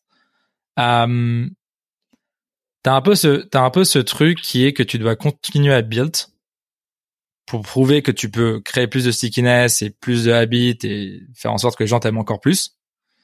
Mais en même temps, mhm. il y a un moment où euh, tu tombes dans l'assemblage de features ou ce que certains appellent la feature factory. Et en fait, t'es juste en train de mhm. tartiner sur un truc qui marche pas, euh, un, autre truc, tu vois. Et et ça, je pense que ça mériterait tout un bouquin, honnêtement. Mais cette idée que euh, un bon produit, c'est pas euh, de bazarder des features, mais qu'en fait, c'est ni plus ni moins qu'un assemblage de features euh, ça, c'est hyper dur. Donc savoir si tu vas dans la bonne direction ou si tu as des quand même des ce qu'on appelle des primitives à aller challenger, donc vraiment les, les, les manières principales d'utiliser ton produit. Et donc mhm. ça, c'est un truc euh, où on a eu on a dû trancher avec euh, Ferruccio plusieurs fois. C'est est-ce qu'on pense que le, le les, les fondations, les, les, thèses principales du produit sont les bonnes? Pour atteindre notre product market fit, tu vois Est-ce que cette idée que c'est clé en main, est-ce que c'est gadget ou est-ce que ça peut débloquer un nouveau marché qui s'identifie dans cette problématique-là? Euh, On avait des templates à l'époque. Est-ce que le fait d'avoir des templates et tu peux en deux clics réutiliser, donc réutiliser plusieurs fois le même report avec des noms différents et des, et des setups différents, est-ce que ce primitif là, mhm. euh, il est compatible avec euh, bah, développer une, une nouvelle une nouvelle solution, enfin une nouvelle, proposition de valeur pour un marché qui veut aller très vite, soit faire des analyses avec des proximités par exemple, tu vois. Euh, hmm. Et ça, et ça c'est dur parce qu'il y a des moments où tu dois abandonner tes idées. Donc par exemple, nous les templates sur June, on les a tués. Euh, je crois que ça, on a, on avait sorti un article qui s'appelait RIP Rest in Peace Template. Euh, la semaine avant d'ailleurs où notre, une, notre boîte d'analytique les a copiés, ce qui était trop amusant, tu vois, avec vraiment l'explication de pourquoi on pense que nous ça marchera pas, la manière dont on les avait fait, mm. pourquoi il faut passer à autre chose? Après on est passé au report, qu'on qu plein d'autres différences globalement. Euh, et ça, ça c'est dur parce que t'as ta vision de founder qui est, je pense que c'est le bon problème et je pense que c'est la bonne solution. Mais parfois il faut se dire ok, on a essayé suffisamment de solutions sur ce problème-là, il faut changer de solution, de pardon, il faut changer de mm. problème, ou euh, on n'a pas essayé cette solution, il faut en essayer une autre, et on va changer par exemple les, les, les règles fondamentales. Donc ça, c'était hyper important. Un truc sur lequel on a dû trancher rapidement, c'est ce qu'on permettait de supporter d'autres sources que Segment, parce qu'on avait gros, grossi beaucoup mm. avec eux, tu vois. Donc, hein, on a décidé d'ajouter notre propre source et des compétiteurs aussi à un moment à Segment, euh, ce qui nous mettait dans une situation différente par rapport à eux, qui étaient nos partenaires historiques, tu vois. Pareil. Euh, donc voilà, il y a eu pas mal de choses. Euh, un des gros gros choix qu'on a dû faire, c'est quand quand on a segmenté le B2B, le B2C, c'est de dire euh, comment on fait pour ne pas servir le B2C, quoi. Comment on réagit hmm. quand il y a un feedback d'un B2C Comment on réagit quand il y a le feedback d'un B2C qui est vraiment prêt à payer pour June et payer cher, tu vois, par exemple? Ou comment on fait s'il y a un de nos meilleurs amis qui est un B2C qui est en galère et qui veut utiliser June, quoi? Est-ce qu'on lui dit, est-ce qu'on fait, on lui dit, ouais, ça va pas marcher aussi bien que tu voudrais, euh, tu vois? Donc tout ça, c'est des choix que tu es obligé de faire. Et, euh, et plus tu fais ces choix, euh, mieux tu te portes. C'est-à-dire que c'est la phobie des, entrepreneurs, c'est de se dire qu'ils vont faire des concessions dans leur entreprise sous prétexte qu'ils ont une vision géniale et grande et qu'ils veulent tout faire. Plus tu fermes des portes, plus tu dis non à des choses, plus tu fais des, des choix qui sont durs. En réalité, plus tu ce qu'on appelle niche down, plus tu as des chances d'atteindre ta niche et de la satisfaire. Et plus ensuite, tu auras d'opportunités d'étendre ta niche si c'est si telle est ta vision, tu vois. Donc, euh, mais franchement, ça, on s'est gouré, mais tout le temps, tout le temps, tout le temps, tout le temps. Et maintenant, maintenant, on le, maintenant, on le fait moins. Maintenant, quand il y a une décision qui est dure et qu'il faut dire est-ce qu'on fait un truc ou est-ce qu'on le fait pas, euh, maintenant, on se dit putain, mais en fait, les 20 dernières fois, euh, à chaque fois qu'on a niche down, ça nous a aidé. Donc, faut le faire, tu vois. Faut le faire, faut le hmm. faire, faut le faire. Donc là, tu vois, par exemple, mon, mon CTO, il fait un exercice euh, qu'on n'a pas fait depuis un an, qui est qu'il liste toutes les fonctionnalités du produit et il leur donne un score 1, 2 ou 3. 1 étant elle est géniale, euh, elle est géniale. 2 étant elle est pas tout à fait finie, donc en fait, faudrait euh, soit la finir, soit l'acheter. Et 3 et elle est mhm. vraiment pourrie, euh, viens on la vire maintenant. même s'il y a trois personnes qui mhm. l'utilisent, on s'en fout, elle est, elle est moche, elle est pas fonctionnelle, elle sert pas à grand chose, etc. Et donc là, on est là, il est en train de lister tout le produit et je sais très bien que l'exercice d'après, ça va être de dire euh, les deux, on fait quoi? Et je sais très bien que les trois, il y en a plein qui vont être côté, tu vois. Et ça, il y a un hmm. an, je t'aurais dit non mais attends, on va pas enlever un truc que les gens utilisent pas trop parce que quand même on l'a construit et puis il y a quand même lui qui l'utilise, tu vois. Non, là on est dans un exercice de en fait si on garde des choses que les gens n'utilisent pas, ça nous crée la dette technique et euh, ça nous ralentit côté ingénierie, donc euh, il faut qu'on cut, tu vois. Donc voilà, ça, ça fait partie des décisions qui sont dures. Euh, je, je sais pas s'il y a assez d'exemples, mais on en a fait plein. Ouais, non, mais c'est très bien. Ah mais c'est super intéressant, c'est-à-dire que ouais, t'es obligé de faire des choix et, le choix, tu vois, ça me fait la transition avec euh, avec l'autre partie, c'est le choix de de, de down comme tu l'as dit, euh, ce qui ne t'empêche pas par la suite de euh, de d'élargir ton ton marché. Euh, justement sur la partie go to market aujourd'hui, sur sur les boîtes B2B, euh, comment est-ce que vous fonctionnez euh, avec le contenu? Au final, vous êtes beaucoup sur un sur un play euh, d'awareness. Euh, voilà. Comment est-ce que vous l'avez pensé ce, ce go-to-market maintenant que vous avez un produit et que vous avez votre proposition de valeur, euh, votre positionnement qui est, qui est assez clair? Ouais, c'est une bonne question. Nous, pendant longtemps, comme tu l'as dit, alors en fait, la go-to-market, on la voit en trois ou quatre euh, étapes. Tu vois, il y a le play. Euh, en fait, il y a mhm. vraiment le top of funnel. Vraiment, les gens euh, awareness, les gens apprennent, apprennent par, que tu existes. Ensuite, il y a une partie un peu plus éducation, qui est maintenant qu'ils savent que tu existes, il faut qu'ils soient problem aware. Donc il faut, il faut qu'ils sachent que le problème existe. Mhm. Il faut qu'ils soient solution aware. Donc en fait, il faut, il faut qu'ils sachent que tu as plusieurs solutions et les avantages de tes, de tes propositions de valeur. Et ensuite, tu as tout le bottom of funnel qui est plutôt bon, maintenant que tu les as un peu aidés à, se faire une opinion, il euh, faut que tu finisses de les convaincre. En général, et il faut vraiment qu'ils puissent euh, s'onboarder de la manière la plus appropriée en self-serve ou pas en self-serve. Donc il y a un peu trois, quatre étapes. Et le parti pris de June quand on a commencé, c'était qu'on voulait juste faire du, du de l'awareness. On voulait faire que du top of funnel. Parce que pour nous, le marché avait déjà été éduqué. Les gens savaient déjà que ça existait. Et donc, en fait, ce qu'on voulait, c'est que les gens sachent qu'il y a un new euh, kid on the block et que euh, et que euh, c'est intéressant de venir voir notre site parce qu'il y a personne qui a créé un truc dans ce marché-là depuis 10 ans, depuis 12 ans même, hmm. et que du coup euh, et que du coup il y a des raisons pour lesquelles on s'est créé et que ça peut être intéressant pour eux. Donc on a vraiment hmm. fait ça pendant un an, awareness, awareness, awareness pur et dur. Ensuite, on a commencé à huiler un peu la machine. Ce que j'appelle huiler la machine, c'est faire en sorte que les blocs un peu plus downstream soient mis en place. Donc, euh, on a commencé à faire des choses un peu plus autour de l'éducation, donc du contenu éducatif sur, mm-hmm. ok, t'as as, vu qu'on existait, mais en fait tu sais pas trop ce que c'est. Donc là, on avait créé une school, à la June School, euh, donc qui est présentée par McKenna, qui est une jeune fille de 6 ans. Euh, ça fait vraiment cringe de dire ça, mais euh, elle, est, elle a été payée, elle a été payée, c'est ses parents qui s'occupent d'elle.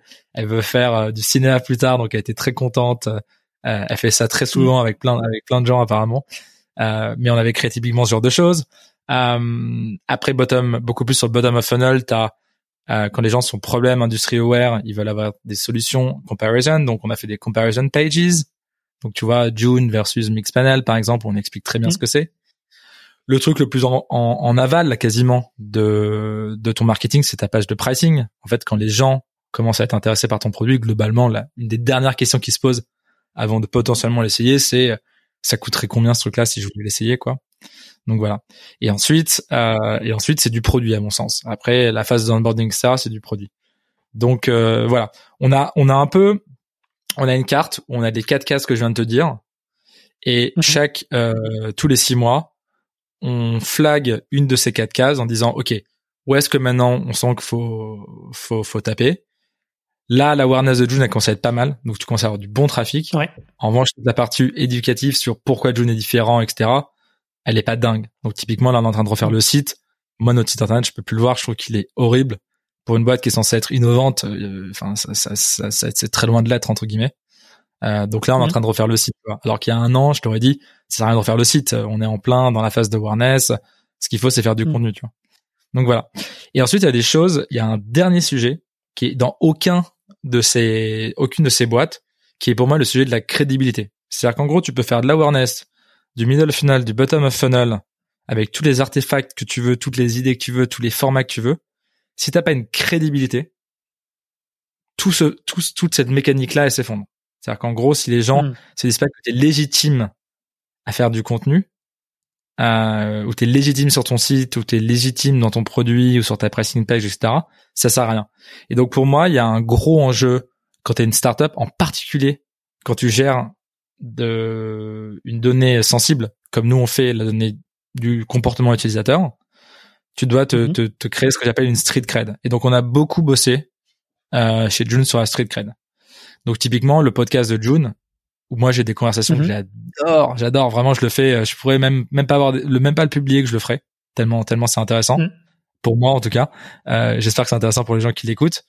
Euh, ça met ça met une crédibilité, c'est-à-dire que quand t'as euh, Scott Belsky le VP product de Adobe qui vient, euh, que tu as Ethan Shah, euh, donc qui est vraiment une un, un, des un des kings du product qui vient et qui vient euh, de manière naturelle parce que le podcast est bon, parce que il croit en June, euh, parce qu'il y a des choses à dire et que euh, ensuite tu vois que Ethan est venu sur le podcast de June et que tu sais mhm. que nous aussi on se nourrit euh, d'un mec comme lui pour aussi prendre des décisions, pour aussi nous construire un produit qui va t'aider toi, ça crée une légitimité tout ça, tu vois. Donc il y a, d'autres choses mhm. que le podcast, mais ça c'est à mon sens le truc que tu peux pas vraiment quantifier aujourd'hui dans le marketing et pour une startup comme nous qui est très important. Hmm. Moi, je suis, je suis, très curieux justement de, de, de qu'on s'attarde un peu sur la partie euh, awareness et, euh, et aussi crédibilité parce que quelque part c'est un peu lié. Euh, donc, tu as parlé du podcast. C'est, quoi un peu les, les différents leviers que vous avez activés et, et, et, ce qui a marché pour vous pour justement travailler cette awareness et cette crédibilité?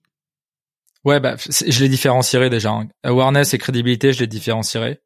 Awareness. c'est deux choses à part, mais du, du, enfin, ouais. Ouais. Tu veux que je zoome sur lequel, Déco Awareness ou crédibilité plutôt? Allez, commençons par le awareness. Awareness, ok.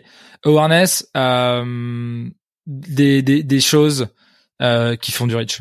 Donc euh, le lancement Product Hunt, euh, on a on a on a vraiment bourriné sur Product Hunt. Euh, ça, ça a vraiment bien marché. je crois qu'on a été Golden Kitty. On a eu un Kitty Award l'année dernière dans la catégorie data. Donc ça, ça, mm-hmm.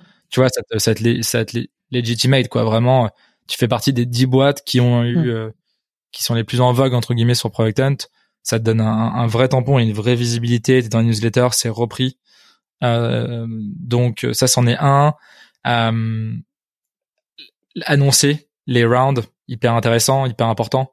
Même si lever de la, franchement, un des trucs les plus intéressants de lever de l'argent, au-delà que tu peux avoir un board member qui est génial et, et de l'argent que t'injectes, euh, c'est l'annoncement qui crée une légitimité de ah il mm. a levé, ils ont levé avec un, en plus un bon fond, euh, c'est d'être des gens sérieux, tu vois. Mm. Euh, ce qui est souvent euh, souvent vrai, j'espère. En tout cas, nous avec Point9, le fond qu'on a, il y a vraiment que des que des super boîtes. Euh, L'incubateur, mine de rien, YC, tampon de tampon de dingue. Le, la boîte qui a l'accélérateur qui a backé il y a 12 ans euh, deux product d'analytique en bac un nouvel un nouveau en 21 en 2021. Pourquoi? Tu vois, mm. les gens se posent des questions.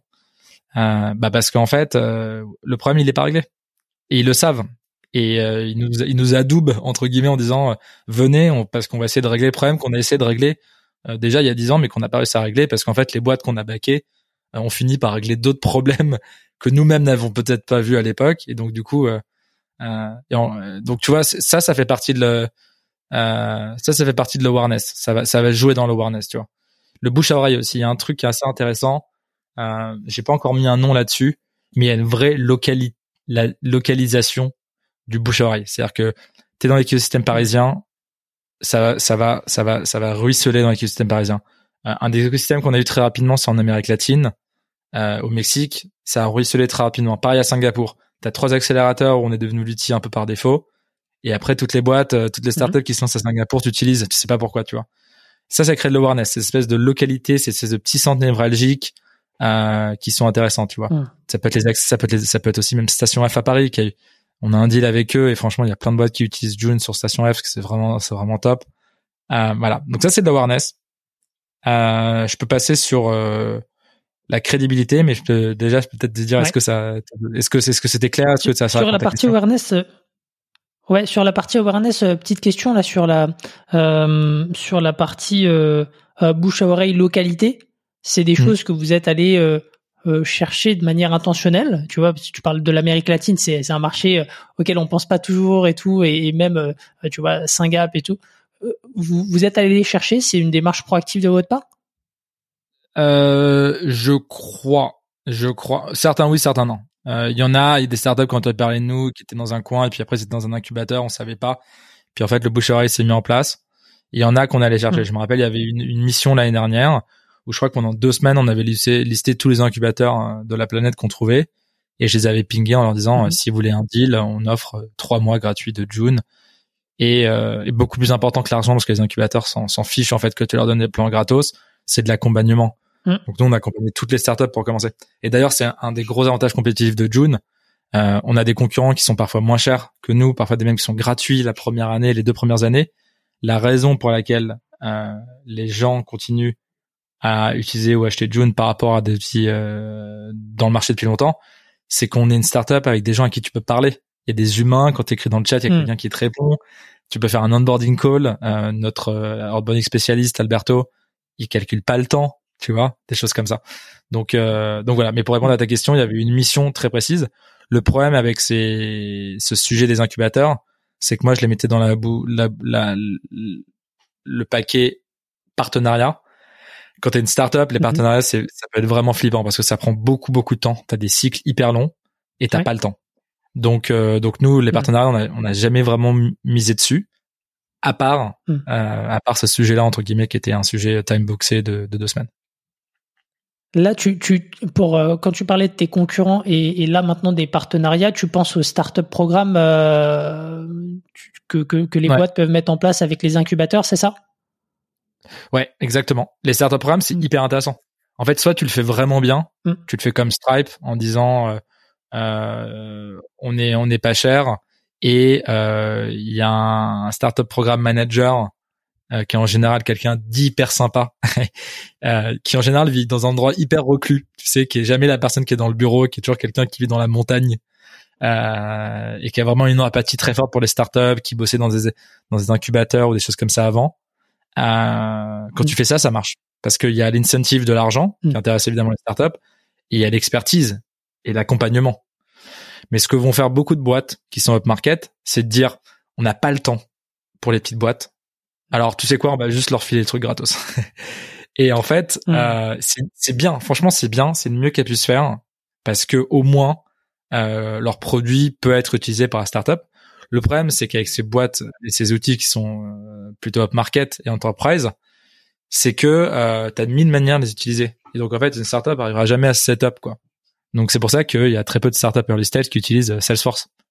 Elles utilisent tout Ouais. HubSpot parce que euh, parce que euh, parce que leur leur startup programme est genre beaucoup mieux. Tu payes 50 dollars et surtout c'est plus clair. Et, et Salesforce pourrait être gratuit. Euh, pour être gratuit pour les startups que même les startups n'utiliseraient pas. Je sais même pas s'ils sont gratuits aujourd'hui, mais une, une boîte euh, pré-seed ou seed, euh, faudrait les payer pour utiliser Salesforce, tu vois. donc euh, Ouais, donc ça, ça c'est tellement, euh, c'est tellement un monstre à setup que c'est, c'est décourageant quoi. hyper compliqué. Il y a des, il y a, il y a tout un corps de métier qui s'appelle euh, les Salesforce euh, Engineers, dont le métier est de, Mhm. de mettre en place Salesforce, tu vois. Mais ça, tu vois, c'est un autre apprentissage. Une des stratégies quand tu fais du B2B SaaS, c'est, c'est de faire ce qu'on appelle un bottom-up. C'est d'aller d'abord chercher des petites boîtes innovantes qui sont prêtes à plus parier sur un nouvel outil parce qu'elles ont, elles sont plus innovantes et qu'elles ont en général aussi moins à perdre. Euh, et en général, euh, ça paraît être une bonne stratégie parce que justement cette go-to-market va être plus simple pour toi, parce que tu as des clients en face qui sont plus euh, enclins à utiliser ton produit. En réalité, c'est un différent marché. C'est-à-dire que des produits euh, qui sont capables de, de, de, de, de trust le bottom de market, le middle et le haut du marché, il y en a très peu. Et ceux que tu, et c'est les, et c'est les plus populaires que tu connais. Notion, quand tu fais une startup ou que tu sois 1000 employés, tu peux l'utiliser. Slack, pareil. Miro, Ouais. pareil. La réalité pour la grande, grande majorité des SaaS, c'est qu'à un moment, tu dois faire un choix. HubSpot, c'est du mid-market. HubSpot, si t'es en dessous de 50 employés, ils vont, tu les intéresses, mais en fait, tu les intéresses pas vraiment. C'est pas là qu'ils font leur argent. Salesforce, c'est du up-market, c'est du enterprise. Nous, dans notre marché, euh, Amplitude, c'est du up-market. Globalement, le but, l'OKR de la boîte, c'est de closer des, des deals à plus d'un million. Tout ce qui est en dessous d'un million, ça les intéresse pas. Donc, il y a personne dans la boîte qui est incentivé, incentivé pour ça. Donc, en fait, en réalité, euh, t'es, t'es, tu peux, tu peux aller diviser ta, ton marché en ICP, en, tu vois, en, en, en persona, pardon, en type de personne. Mm. Tu peux aussi le diviser en, en taille de boîte et te dire que c'est quasiment des boîtes différentes que tu pourrais faire. Euh, tu vois, aux États-Unis, il y a un très bon exemple, c'est euh, Gusto. Euh, en gros, il y a tout un système de, pour la comptabilité dans les dans, dans les restaurants, etc. T'as un leader qui s'appelle Gusto qui a décidé de jamais le market, qui fait que les indépendants. Donc tous les cafés, les petits restos, etc. aux US, là à San Francisco où je suis en ce moment, c'est Gusto. Et euh, et tout le monde leur a dit bon bah maintenant qu'ils ont tous les petits restos, ils vont aller faire, euh, tu vois, les chaînes de restauration, les etc. Et ils y sont jamais allés. Ils restent tout petits. Ils restent. Mm. Et en fait, le marché est tellement profond qu'ils peuvent le faire, tu vois. Donc ça, c'est aussi la deuxième réalité. Le truc que moi j'ai appris un peu plus récemment, c'est tu peux te permettre de rester sur une taille de client si ton marché est assez profond. Donc HubSpot, euh, ils font le CRM, ils font le email maintenant, ils font le use case marketing, ils font le success et ils font le sales. Donc en fait, ils ont tellement de profondeur de use case que euh, ils peuvent rester sur le mid market quasiment pour toujours parce qu'en fait, ils sont toujours en train d'expand, d'expand sur des nouveaux use cases et rajouter euh, du revenu. Gusto pareil, il y a tellement de petits euh, commerçants euh, de la boutique de surf au restaurant en passant par euh, la boulangerie qu'en fait ils ont tu vois ils peuvent rester des années quoi. Et c'est quoi le petit commerçant dans, dans quelques années? Est-ce que l'étudiant qui monte sa marque de sap c'est un petit commerçant tu vois? Enfin c'est pour eux ça va être c'est hyper intéressant quoi. Donc voilà c'est c'est un peu juste pour boucler là-dessus c'est un, peu la réflexion que que les boîtes ont sur ces marchés là Hmm. Ouais, bah, je vais je vais revenir dessus juste après parce qu'on a encore le peut-être le levier crédibilité euh, sur lequel euh, euh, j'aimerais bien qu'on discute. Mais ouais, tu l'avais dit en plus en, plus en début d'interview. pourquoi pourquoi est-ce que pourquoi est-ce que vous avez évidence et, et, et comment est-ce que derrière vous pourrez bah, voir aussi plus grand et potentiellement élargir? Donc, euh, donc ouais, on va revenir dessus juste après. Euh, sur, ouais, sur la partie euh, donc awareness très très clair, les différents piliers. Donc ça peut être PH, communication du funding, les le bouche à oreille, YC et et sur la partie crédibilité, qu'est-ce que vous avez mis en place? Comment est-ce que vous avez généré cette crédibilité dans dans l'objectif qui est le vôtre hein, quand même de de générer de l'attraction, du business? Donc ouais preneur de tes insights bah, bah, déjà, tu vois, un truc où je me rends compte en te parlant, c'est que je pense qu'on a vachement adapté notre langage pour inclure de la crédibilité. Tu vois, je pense que mine de rien, quand je t'ai dit au début Founders, tu m'as parlé de YC, donc c'est pas moi qui t'en ai parlé, mais j'ai quand même rebondi là-dessus. Je pense que mine de rien, inconsciemment, euh, je commence à faire de l'ancrage dans des éléments de crédibilité, dans mes éléments de communication, tu vois. Euh, et, franchement, c'est hyper inconscient, malheureusement. Donc j'aimerais bien, euh, j'aimerais bien que ça soit autrement. Mais euh, donc, donc je pense que le niveau de communication a évidemment évolué. je pense que les, les messages qu'on a, le niveau de langue a, évolué. Je me rappelle, on a on a vraiment step up sur notre niveau d'anglais en termes de communication. C'est-à-dire qu'en fait, il y y a eu un, un, jour où il y a eu une erreur d'orthographe dans un communiqué. Et, et, je me rappelle, on s'est vraiment dit, on peut plus en fait c'est plus possible.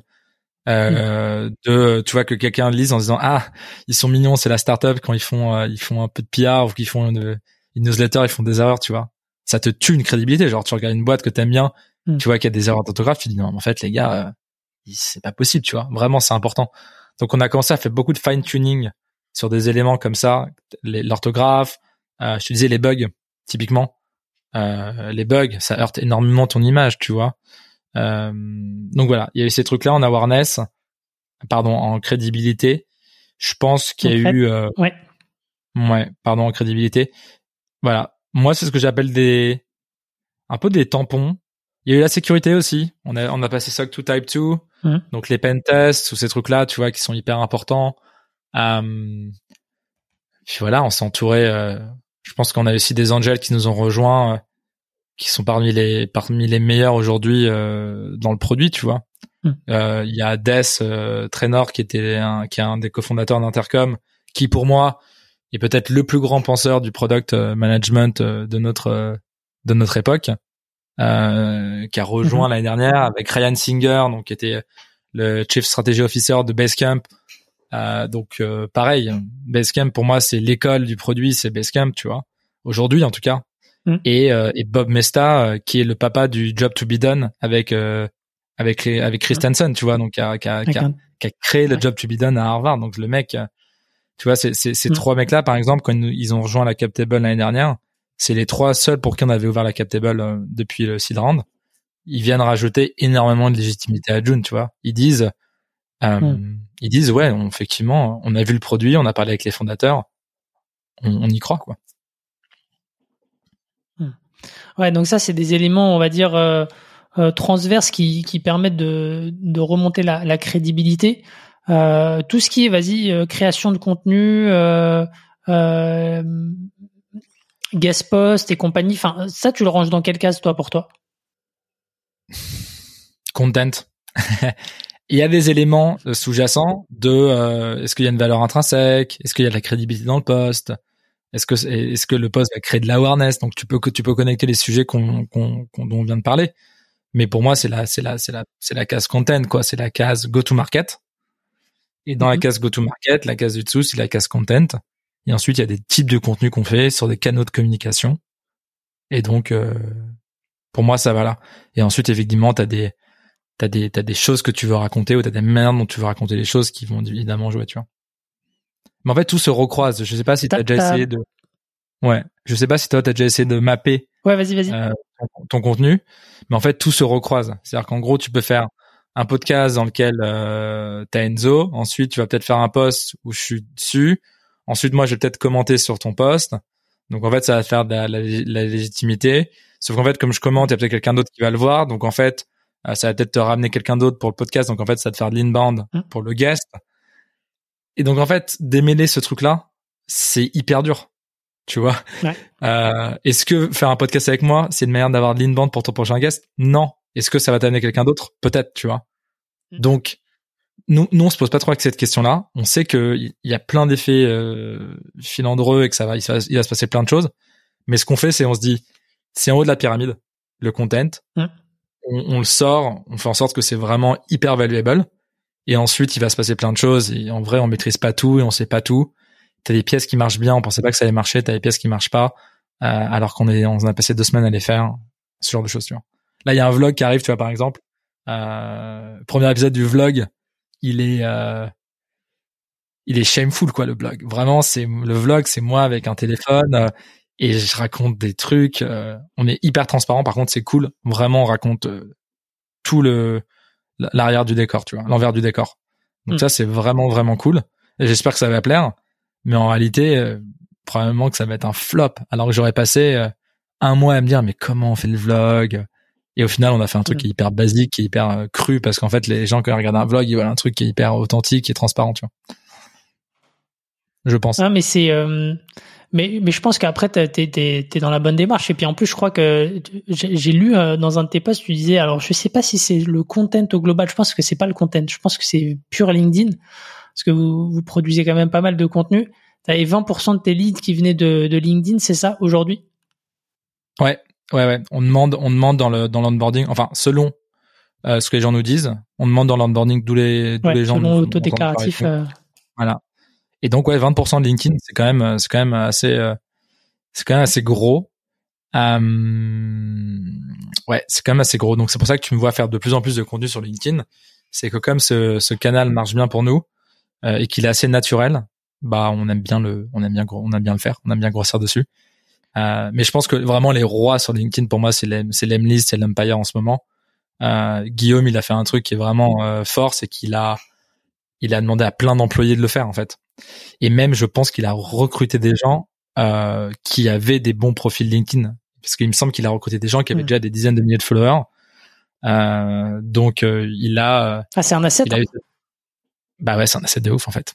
C'est, il est, il est vraiment smart là-dessus. Et je pense que moi, j'aimerais bien écrire pour tous les gens de la team et qu'on ait cinq comptes. La réalité, c'est que euh, si c'est pas authentique et que ça vient pas de toi, c'est dur que ça marche, tu vois. Donc, je peux pas écrire pour mm. mon sitio. Euh, ouais. ça, ça marcherait pas en fait. Tu vois. Je dirais quoi? Ah ouais, trop nul. Euh, on, on en avait parlé. Euh, on en avait parlé justement avec Guillaume euh, dans un épisode du, du, podcast sur sur la, la stratégie qu'ils avaient mis en place en interne. Et effectivement, eux, quand quand ils rejoignent la boîte, des employés, ils s'engagent, ils, enfin, ils ont un OKR perso quoi, où en fait ils doivent produire un poste par jour pendant 100 jours, quel que soit le médium. Euh, le but, c'est un d'instaurer l'habitude, de deux euh, leur permettre de créer leur euh, leur leur marque personnelle et de trois que ça bénéficie in fine à, la boîte. Et après, comme tu l'as dit, là où ils ont été très smart, c'est qu'en fait, quand tu regardes les profils des différentes personnes qui interagissent, qui, qui, font partie de l'Emlist et qui postent du contenu, ils ont tous un profil personnel. Je crois que leur bannière, elle est même pas brandée l'Emlist, quoi. Et, donc euh, ils ont vraiment développé cette culture euh, de personal brand en interne. Et, euh, et oui, ils ont mis quelqu'un pour un peu coacher les, les personnes aussi pour pour et, et, comme ils sont attitrés. Ils ont ils ont mis des contraintes et les gens sont, sont conscients de ces contraintes en arrivant. T'as raison. Il y a quelqu'un qui est attitré. Il y a, il y a, il y a, il y a une personne qui est attitrée, qui s'assied avec chacune des personnes. Et je crois que c'est tous les lundis ou une fois par semaine, il me semble où euh, ils discutent de euh, bah, les posts de la semaine. C'est quoi les cinq posts que tu veux faire cette semaine? Par contre, ils sont accompagnés un peu plus que que dans une boîte traditionnelle. C'est-à-dire que les gens ont quand même un, un, boulot à faire. Euh, et t'as quelqu'un mmh. qui, qui qui quand même prend leurs idées euh, et qui va un peu les aider à mettre ça en place pour que quand même euh, la personne puisse faire son métier. Tu vois. Mmh. Carrément. Ok, intéressant. trop trop bien. Peut-être juste pour. De... C'est intéressant. Ouais. Ouais, vas-y. Non, non, mais je suis, je suis juste curieux de voir où LinkedIn va aller. Je pense, je pense que juste pour terminer sur LinkedIn, je pense que beaucoup de gens l'avaient vu comme un comme un toy en se disant euh, mm. euh, c'est utile, il y a de l'awareness, etc. Je pense que les gens avaient pas vu, en tout cas moi j'avais pas vu, à quel point euh, le réseau allait dominer euh, le marché. C'est-à-dire mm. qu'aujourd'hui, je vois même pas comment quelqu'un pourrait aller détrôner LinkedIn. Euh, et je crois que je suis plus bullish sur le mode sur comme LinkedIn que, que Instagram, pour te dire. Alors qu'Instagram, c'est, c'est quand même du mm. costaud. Pourquoi? Parce que le nouveau truc à la mode et tout, ça excite tout le monde dans le dans le réseau social. Et donc, euh, tu vois, on l'a vu avec Amo euh, qui a lancé la semaine dernière là. Mais euh, dans le réseau professionnel, est-ce que tu as vraiment envie de changer la plateforme où tu as toute ton expérience et tu toutes tes connexions? Pas mm. trop, tu vois. Donc, ils sont en train de construire un truc assez assez fat. Et je pense que ce qui va être intéressant, ça va être de voir. ça va être hyper intéressant de voir comment cette plateforme va se développer dans les années qui viennent et moi, mon, mon pressentiment, c'est que ça va tourner vers de la, ça va tourner vers de l'entertaining de plus en plus. Aujourd'hui, c'est très pro, très, euh, voilà ce que j'ai fait, etc. Je pense, euh, mmh. je pense qu'il y a un truc à, je pense qu'il y a un truc à aller prendre sur, pour eux, sur, sur le contenu vidéo et sur devenir aussi en partie le TikTok des professionnels, qui n'existe pas aujourd'hui. Le TikTok des pros, ça n'existe mmh. pas, pas vraiment. Et donc, euh, ouais, on verra. C'est cool de voir des gens comme Guillaume et comme Lenny, en tout cas, d'essayer de, de déblayer ce sujet-là euh, parce que c'est, euh, c'est, it's happening comme on dit, tu vois. Rendez-vous dans, dans, dans 300, dans, dans 5 ans pour euh, voir un peu comment ça va évolué. Mais ouais, effectivement, euh, t'as quand même, je pense qu'on est dans une période où, où il y a encore des choses à faire, mais on sait pas forcément quels vont être les, les, les, bons plans, on va dire, de, de demain là-dessus. Euh, parce que c'est vrai que la vidéo c'est pas c'est pas forcément le format natif euh, de LinkedIn. Euh, c'est pas le format qui pousse le plus aussi. Euh, donc curieux de voir comment est-ce qu'ils vont choper ce virage-là qui est devenu quand même hyper important en content. Ouais, les gens sont au bureau donc je crois qu'ils sont pas très enclins à mettre la musique, le son. Hmm. C'est clair. C'est ma théorie. C'est ma théorie. je te propose de terminer l'interview par trois questions, trois questions que, enfin d'habitude je, termine avec des questions, on va dire euh, signature, mais là c'est trois questions que j'aimerais bien te poser et et comme après tu as aussi des obligations, euh, on va terminer là-dessus. Euh, première question, là en ce moment tu es aux US. Euh, qu'est-ce que qu'est-ce que ça t'apporte? Euh, Qu'est-ce que ça change pour ta boîte? Ouais, là je suis à San Francisco pour quelques semaines. Euh, Qu'est-ce que ça change? Alors, ça, en fait, c'est pour rencontrer des gens globalement hein, en, personne. Le l'intérêt, c'est, en fait, on a, on a plusieurs. T'as un, as un intérêt qui est qui est concret, qui est que tu peux rencontrer des partenaires, tu peux rencontrer des clients, tu peux rencontrer des prospects, tu peux rencontrer des potentiels potentiels investisseurs donc ça, vraiment, ça te mhm. fait développer du business, tu vois, concrètement. Un nouveau partenaire, tu vas faire une nouvelle intégration où ils vont te mettre en avant, tu vas faire un webinar, tu vas faire une conférence, tu vois, tu développes des, des initiatives. Euh, et donc ça crée une espèce de, je dirais que c'est un peu comme si tu tapais dans la main en disant ah on s'est vu, on a dit qu'on laisse faire ça, c'est pas comme c'est pas la boucle d'email euh, qui s'oublie. Déjà t'as as la discussion qui fait que tu peux hmm. brainstormer sur un petit truc rapidement, voir un peu un peu d'excitation. Puis ensuite t'as un peu ce handshake qui est bon maintenant qu'on s'est vu à SF et qu'on a dit qu'on allait faire un truc. Peut-être qu'on le fait dans deux mois de le faire la semaine prochaine, mais on, s'est un peu dit qu'on voulait le faire, quoi. Donc ça, ça crée du commitment aussi, je pense, qui est pas mal. Euh, je pense qu'il y a un, truc à San Francisco qui est intéressant de, euh, ah, mais qu'un truc de tous les milieux, qui est ah, si t'es là, c'est que je peux te faire confiance aussi. Euh, et donc, euh, je pense que un des gros gros avantages qu'ont les boîtes qu'on que les boîtes de San Francisco ont par rapport aux boîtes françaises, c'est qu'elles font des deals entre eux. C'est la vérité. C'est euh, entre la boîte française qui a signé les 10 clients français et qui met ses logos sur son site et la boîte de SF qui a signé les 10 clients d'SF parce que le mec bossait euh, avait des potes dans toutes ces boîtes là quand il était à Stanford. Bah, t'as pas les mêmes logos sur le site et ensuite t'as un client potentiel sur les deux boîtes les sites des deux boîtes et tu regardes d'un côté les logos incroyables américains et de l'autre côté les bois, les logos un peu moins bien français, bah la vérité c'est que t'as as plus de signaling sur la boîte américaine. Et donc il y a ce truc-là, il y a ce truc-là et c'est pour ça que les gens viennent à San Francisco et c'est pour ça que nous on vient euh, plusieurs fois par an. C'est que euh, c'est que le, business se fait encore beaucoup comme ça, c'est la vérité. Donc voilà. Donc donc c'est pour ça euh, c'est pour ça que tu l'as. Et donc ça c'est la partie un peu peut-être Euh, et sur la partie que tu qui est un peu moins que tu peux moins toucher, c'est il y a, y a un côté inspirationnel en fait quand tu viens à, faire, euh, à San Francisco et on en parlait juste avant le podcast toi et moi, c'est que euh, bah, c'est hyper euh, humbling. Tu rencontres des gens qui sont hmm. qui vont plus rapide que toi, qui sont plus intelligents que toi, qui ont des boîtes qui marchent mieux que toi euh, et qui voilà qui te qui réfléchissent beaucoup plus rapidement que toi et tu reviens avec plein d'idées et plein de plein de motivation quoi. Et je pense que honnêtement, si tu es un entrepreneur en SaaS et que ton marché est global aujourd'hui, voire très américanisé, je pense que venir à San Francisco une fois par an ou une fois tous les deux ans, c'est le minimum.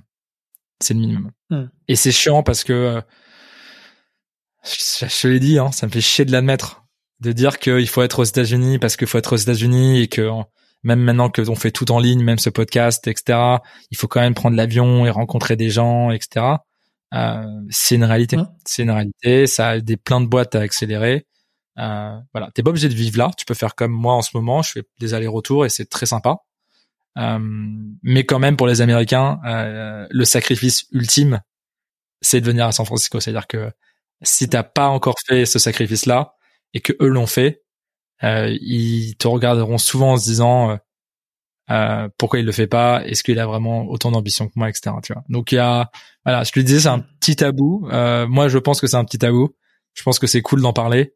Euh, de la même manière que euh, je te disais, les gens à Paris, où je suis beaucoup basé, euh, vont souvent regarder de haut le reste de la France en disant non mais mmh. si tu veux avoir un job bien, il faut être à Paris. Je pense qu'il y a un peu ce truc-là à San Francisco où les gens de San Francisco se disent ah mais si tu veux avoir une boîte successful, il faut quand même être à San Francisco, tu vois. Et donc euh, quand il regarde, quand il, voilà, il regarde un peu les étrangers comme ça parfois. Euh, c'est de bonne guerre, on le fait aussi. Et donc, euh, et donc mm. voilà, c'est ça que ça apporte. Trop bien. Euh, autre question. Euh, et puis après, il y en aura une toute dernière qui est facile, c'est la ressource. Mais euh, en début d'émission, tu as dit que tu croyais beaucoup au modèle VC-backed. ouais. Pourquoi? Ouais, ça dépend. Ça dépend vraiment de toi, ça dépend vraiment de ton marché, etc. Nous, c'est vraiment c'est vraiment le marché. C'est impossible de développer un leader dans l'analytique, dans la data, en particularité, euh, enfin aujourd'hui de produits, sans avoir des fonds. Je veux dire, c'est impossible. Je veux dire, c'est euh, euh, ça prend ça prendrait des années en bootstrap de créer une infra solide que tu fais marcher toi-même euh, ça prendrait des années euh, d'aller construire les fonctionnalités clés. En fait, l'analytique, c'est un petit peu comme le CRM, dans le sens où il y a peu de gens qui t'utilisent pour rigoler. C'est-à-dire qu'en gros, c'est quand même un assez gros choix de switcher d'analytics.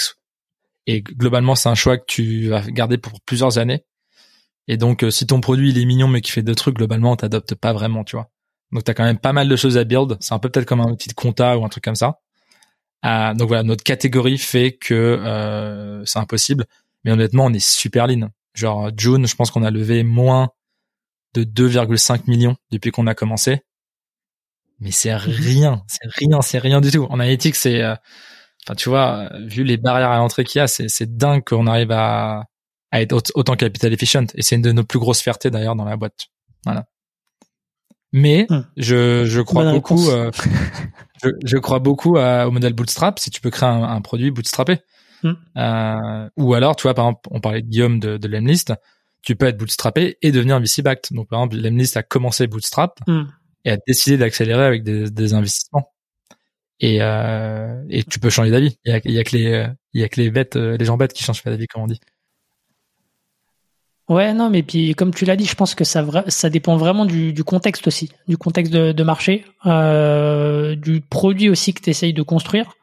Et, euh, et après aussi, c'est un choix euh, personnel euh, côté fondateur parce que forcément, enfin, t'as des gens qui vont qui vont se dire, ok, je suis enfin, je suis VC backed, ça va me mettre la pression, ça va me forcer à avoir un niveau d'ambition plus élevé et ils vont fonctionner comme ça et c'est très bien pour eux. Et il y a d'autres qui vont plutôt être dans un état d'esprit, ok, ils n'ont pas forcément envie de grossir très très rapidement. Ils veulent déjà, ils veulent déjà, on va dire, s'établir et puis derrière, pourquoi pas être euh, backed pour euh, pour euh, pour accélérer. Donc donc ouais, je pense pas qu'il y ait de vérité, mais ça dépend vraiment de, de ces paramètres-là, je pense. Complètement. Ça dépend, ça dépend de ta vision, évidemment, de, de ce dont tu as besoin. T'as des gens aussi, ce que je trouve hyper intéressant, c'est t'as des funders VC backed qui montent une boîte, qui la revendent et celle d'après ils la financent eux-mêmes. C'est c'est mm. marrant ça quand même. C'est-à-dire que ah ils l'ont fait, mais la prochaine ils veulent plus laisser une part du gâteau à leurs investisseurs, mm. comme s'ils savaient qu'ils pouvaient quand même y arriver. Tu vois ce que je veux dire? Euh, Donc il y, a des histoires dans tous les sens, tu vois. Après, euh, ce qui est intéressant quand t'es bootstrap et que t'es pas beaucoup, c'est que tu peux rapidement euh, te payer full avec le revenu de la boîte. Moi aujourd'hui, dire je veux sortir tous les revenus de June et les mettre sur mon compte, ça serait impossible. Tu vois ce que je veux dire? Ça serait impossible.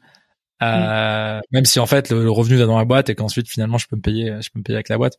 Euh, pas beaucoup, comme tu le sais, j'ai fait un post LinkedIn hier à, ce propos-là et je pense que c'est un bon, un, un, bon, un autre bon sujet, un autre bon sujet. Mais globalement, le leader, indicateur, c'est pas toi, ta philosophie, le truc, est-ce que tu peux lever, pas lever, etc. C'est c'est quoi le produit que tu veux, tu veux sortir. Si mm. tu peux sortir un produit, je te dis un truc bête, mais c'est pour faire du publishing de posts euh, sur LinkedIn à partir de ton Notion, mais Bootstrap, t'as pas besoin mm. d'être 50. Mm. Tu veux euh, devenir un outil d'analytique, euh, euh, mais même qui est utilisé par 1000 boîtes, t'es obligé de lever quasiment. Mm. Enfin, nous, le volume de data que tu reçois dans notre industrie, euh, c'est dément. Je crois que nous, on reçoit maintenant doit recevoir, recevoir 5 millions de lignes de data, euh, je dirais par heure à June. Tu vois? C'est-à-dire qu'il y a des lignes qui sont écrites dans la database. Et on est une startup seed, tu vois ce que je veux dire? C'est impossible de bootstrapper mm. ça. Euh, ou, ou je sais pas mm. comment tu fais. Si tu fais, si tu sais faire, faut, faut m'écrire. Mm. Ah mais c'est c'est intéressant. Merci euh, pour pour la transparence. Et peut-être dernière question, euh, si tu as une ressource, un bouquin, euh, quelque chose à nous recommander, euh, je suis preneur. Il y, a, il y en a plein. Euh, je vais juste te dire celui que je dis souvent, qui est un bouquin qui s'appelle How Will You Measure Your Life?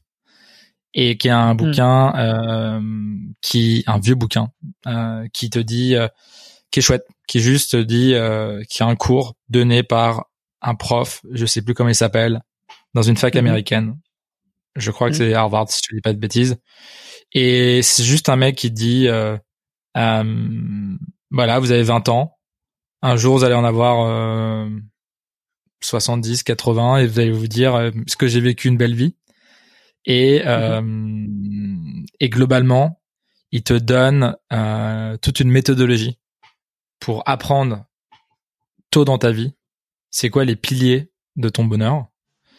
Et en fait, euh, et voilà, il a, juste, il t'aide à structurer ta vie d'une manière qui est en, en, harmonie avec euh, tes valeurs et ce qui va te rendre heureux, tu vois.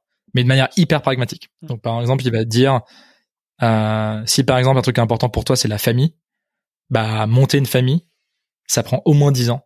Si tu veux deux enfants, parce que faut hmm. les, tu as peut-être deux ans, un ou deux ans d'écart, voire plus. Après, il faut les mettre, à la maternité, à la maternelle, etc. Euh, donc une famille, ça, donc ça veut dire que tu vas devoir commencer une famille peut-être entre 25 et 35 ans. Ok? Donc ça veut dire que ça va être ton bloc principal euh, entre 25 et 35 ans. Donc ça veut dire que tu vas peut-être pas pouvoir faire autre chose, cette autre chose que tu avais en tête. Et donc en fait, le mec t'aide juste comme ça à penser ta vie et pas attendre 70 euh, ans pour te dire putain est-ce que j'ai fait ce que je voulais faire tu vois? Et je trouve ça tellement cool de se dire qu'on est maître de notre vie euh, et qu'il y a même aujourd'hui euh, des gens qui ont écrit sur comment tu pouvais aborder ce sujet-là.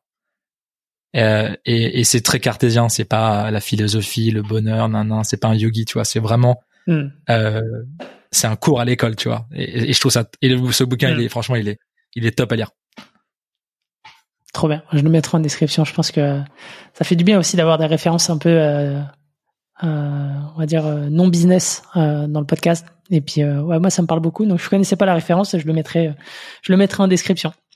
merci beaucoup, Enzo. C'était très cool de t'avoir, de parler de, de, PMF, de go-to-market. Et, et, et, ouais, on, peut te suivre sur LinkedIn pour, pour ceux qui veulent avoir du, du vrai bon contenu sur le, le product et sur sur tout ce qui est euh, autour du, du PMF, pré-PMF.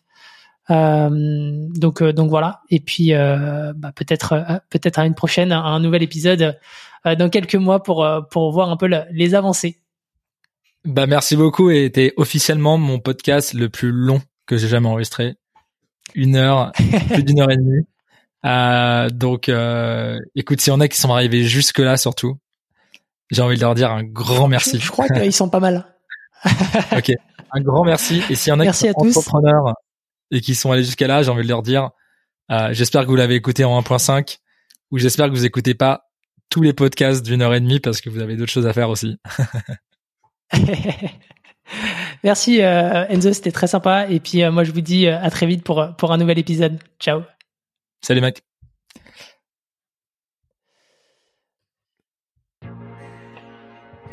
SAS Club, c'est terminé pour aujourd'hui. Enfin presque. Si vous avez retenu un ou deux conseils, techniques ou apprentissages, alors pensez à noter SAS Club 5 étoiles sur Apple Podcast avec un petit commentaire pour m'encourager. Et si vous êtes de la team Android, pas de problème, partagez simplement un épisode qui vous a fait kiffer sur vos réseaux sociaux. C'est ce qui m'aide à gagner en visibilité et m'encourage à produire toujours plus d'épisodes. Enfin, si vous voulez collaborer avec un copywriter qui comprend les enjeux métiers et business d'un SaaS, envoyez-moi un message sur LinkedIn, Eric Seclet, S-E-C-L-E-T. Encore merci et à la semaine prochaine.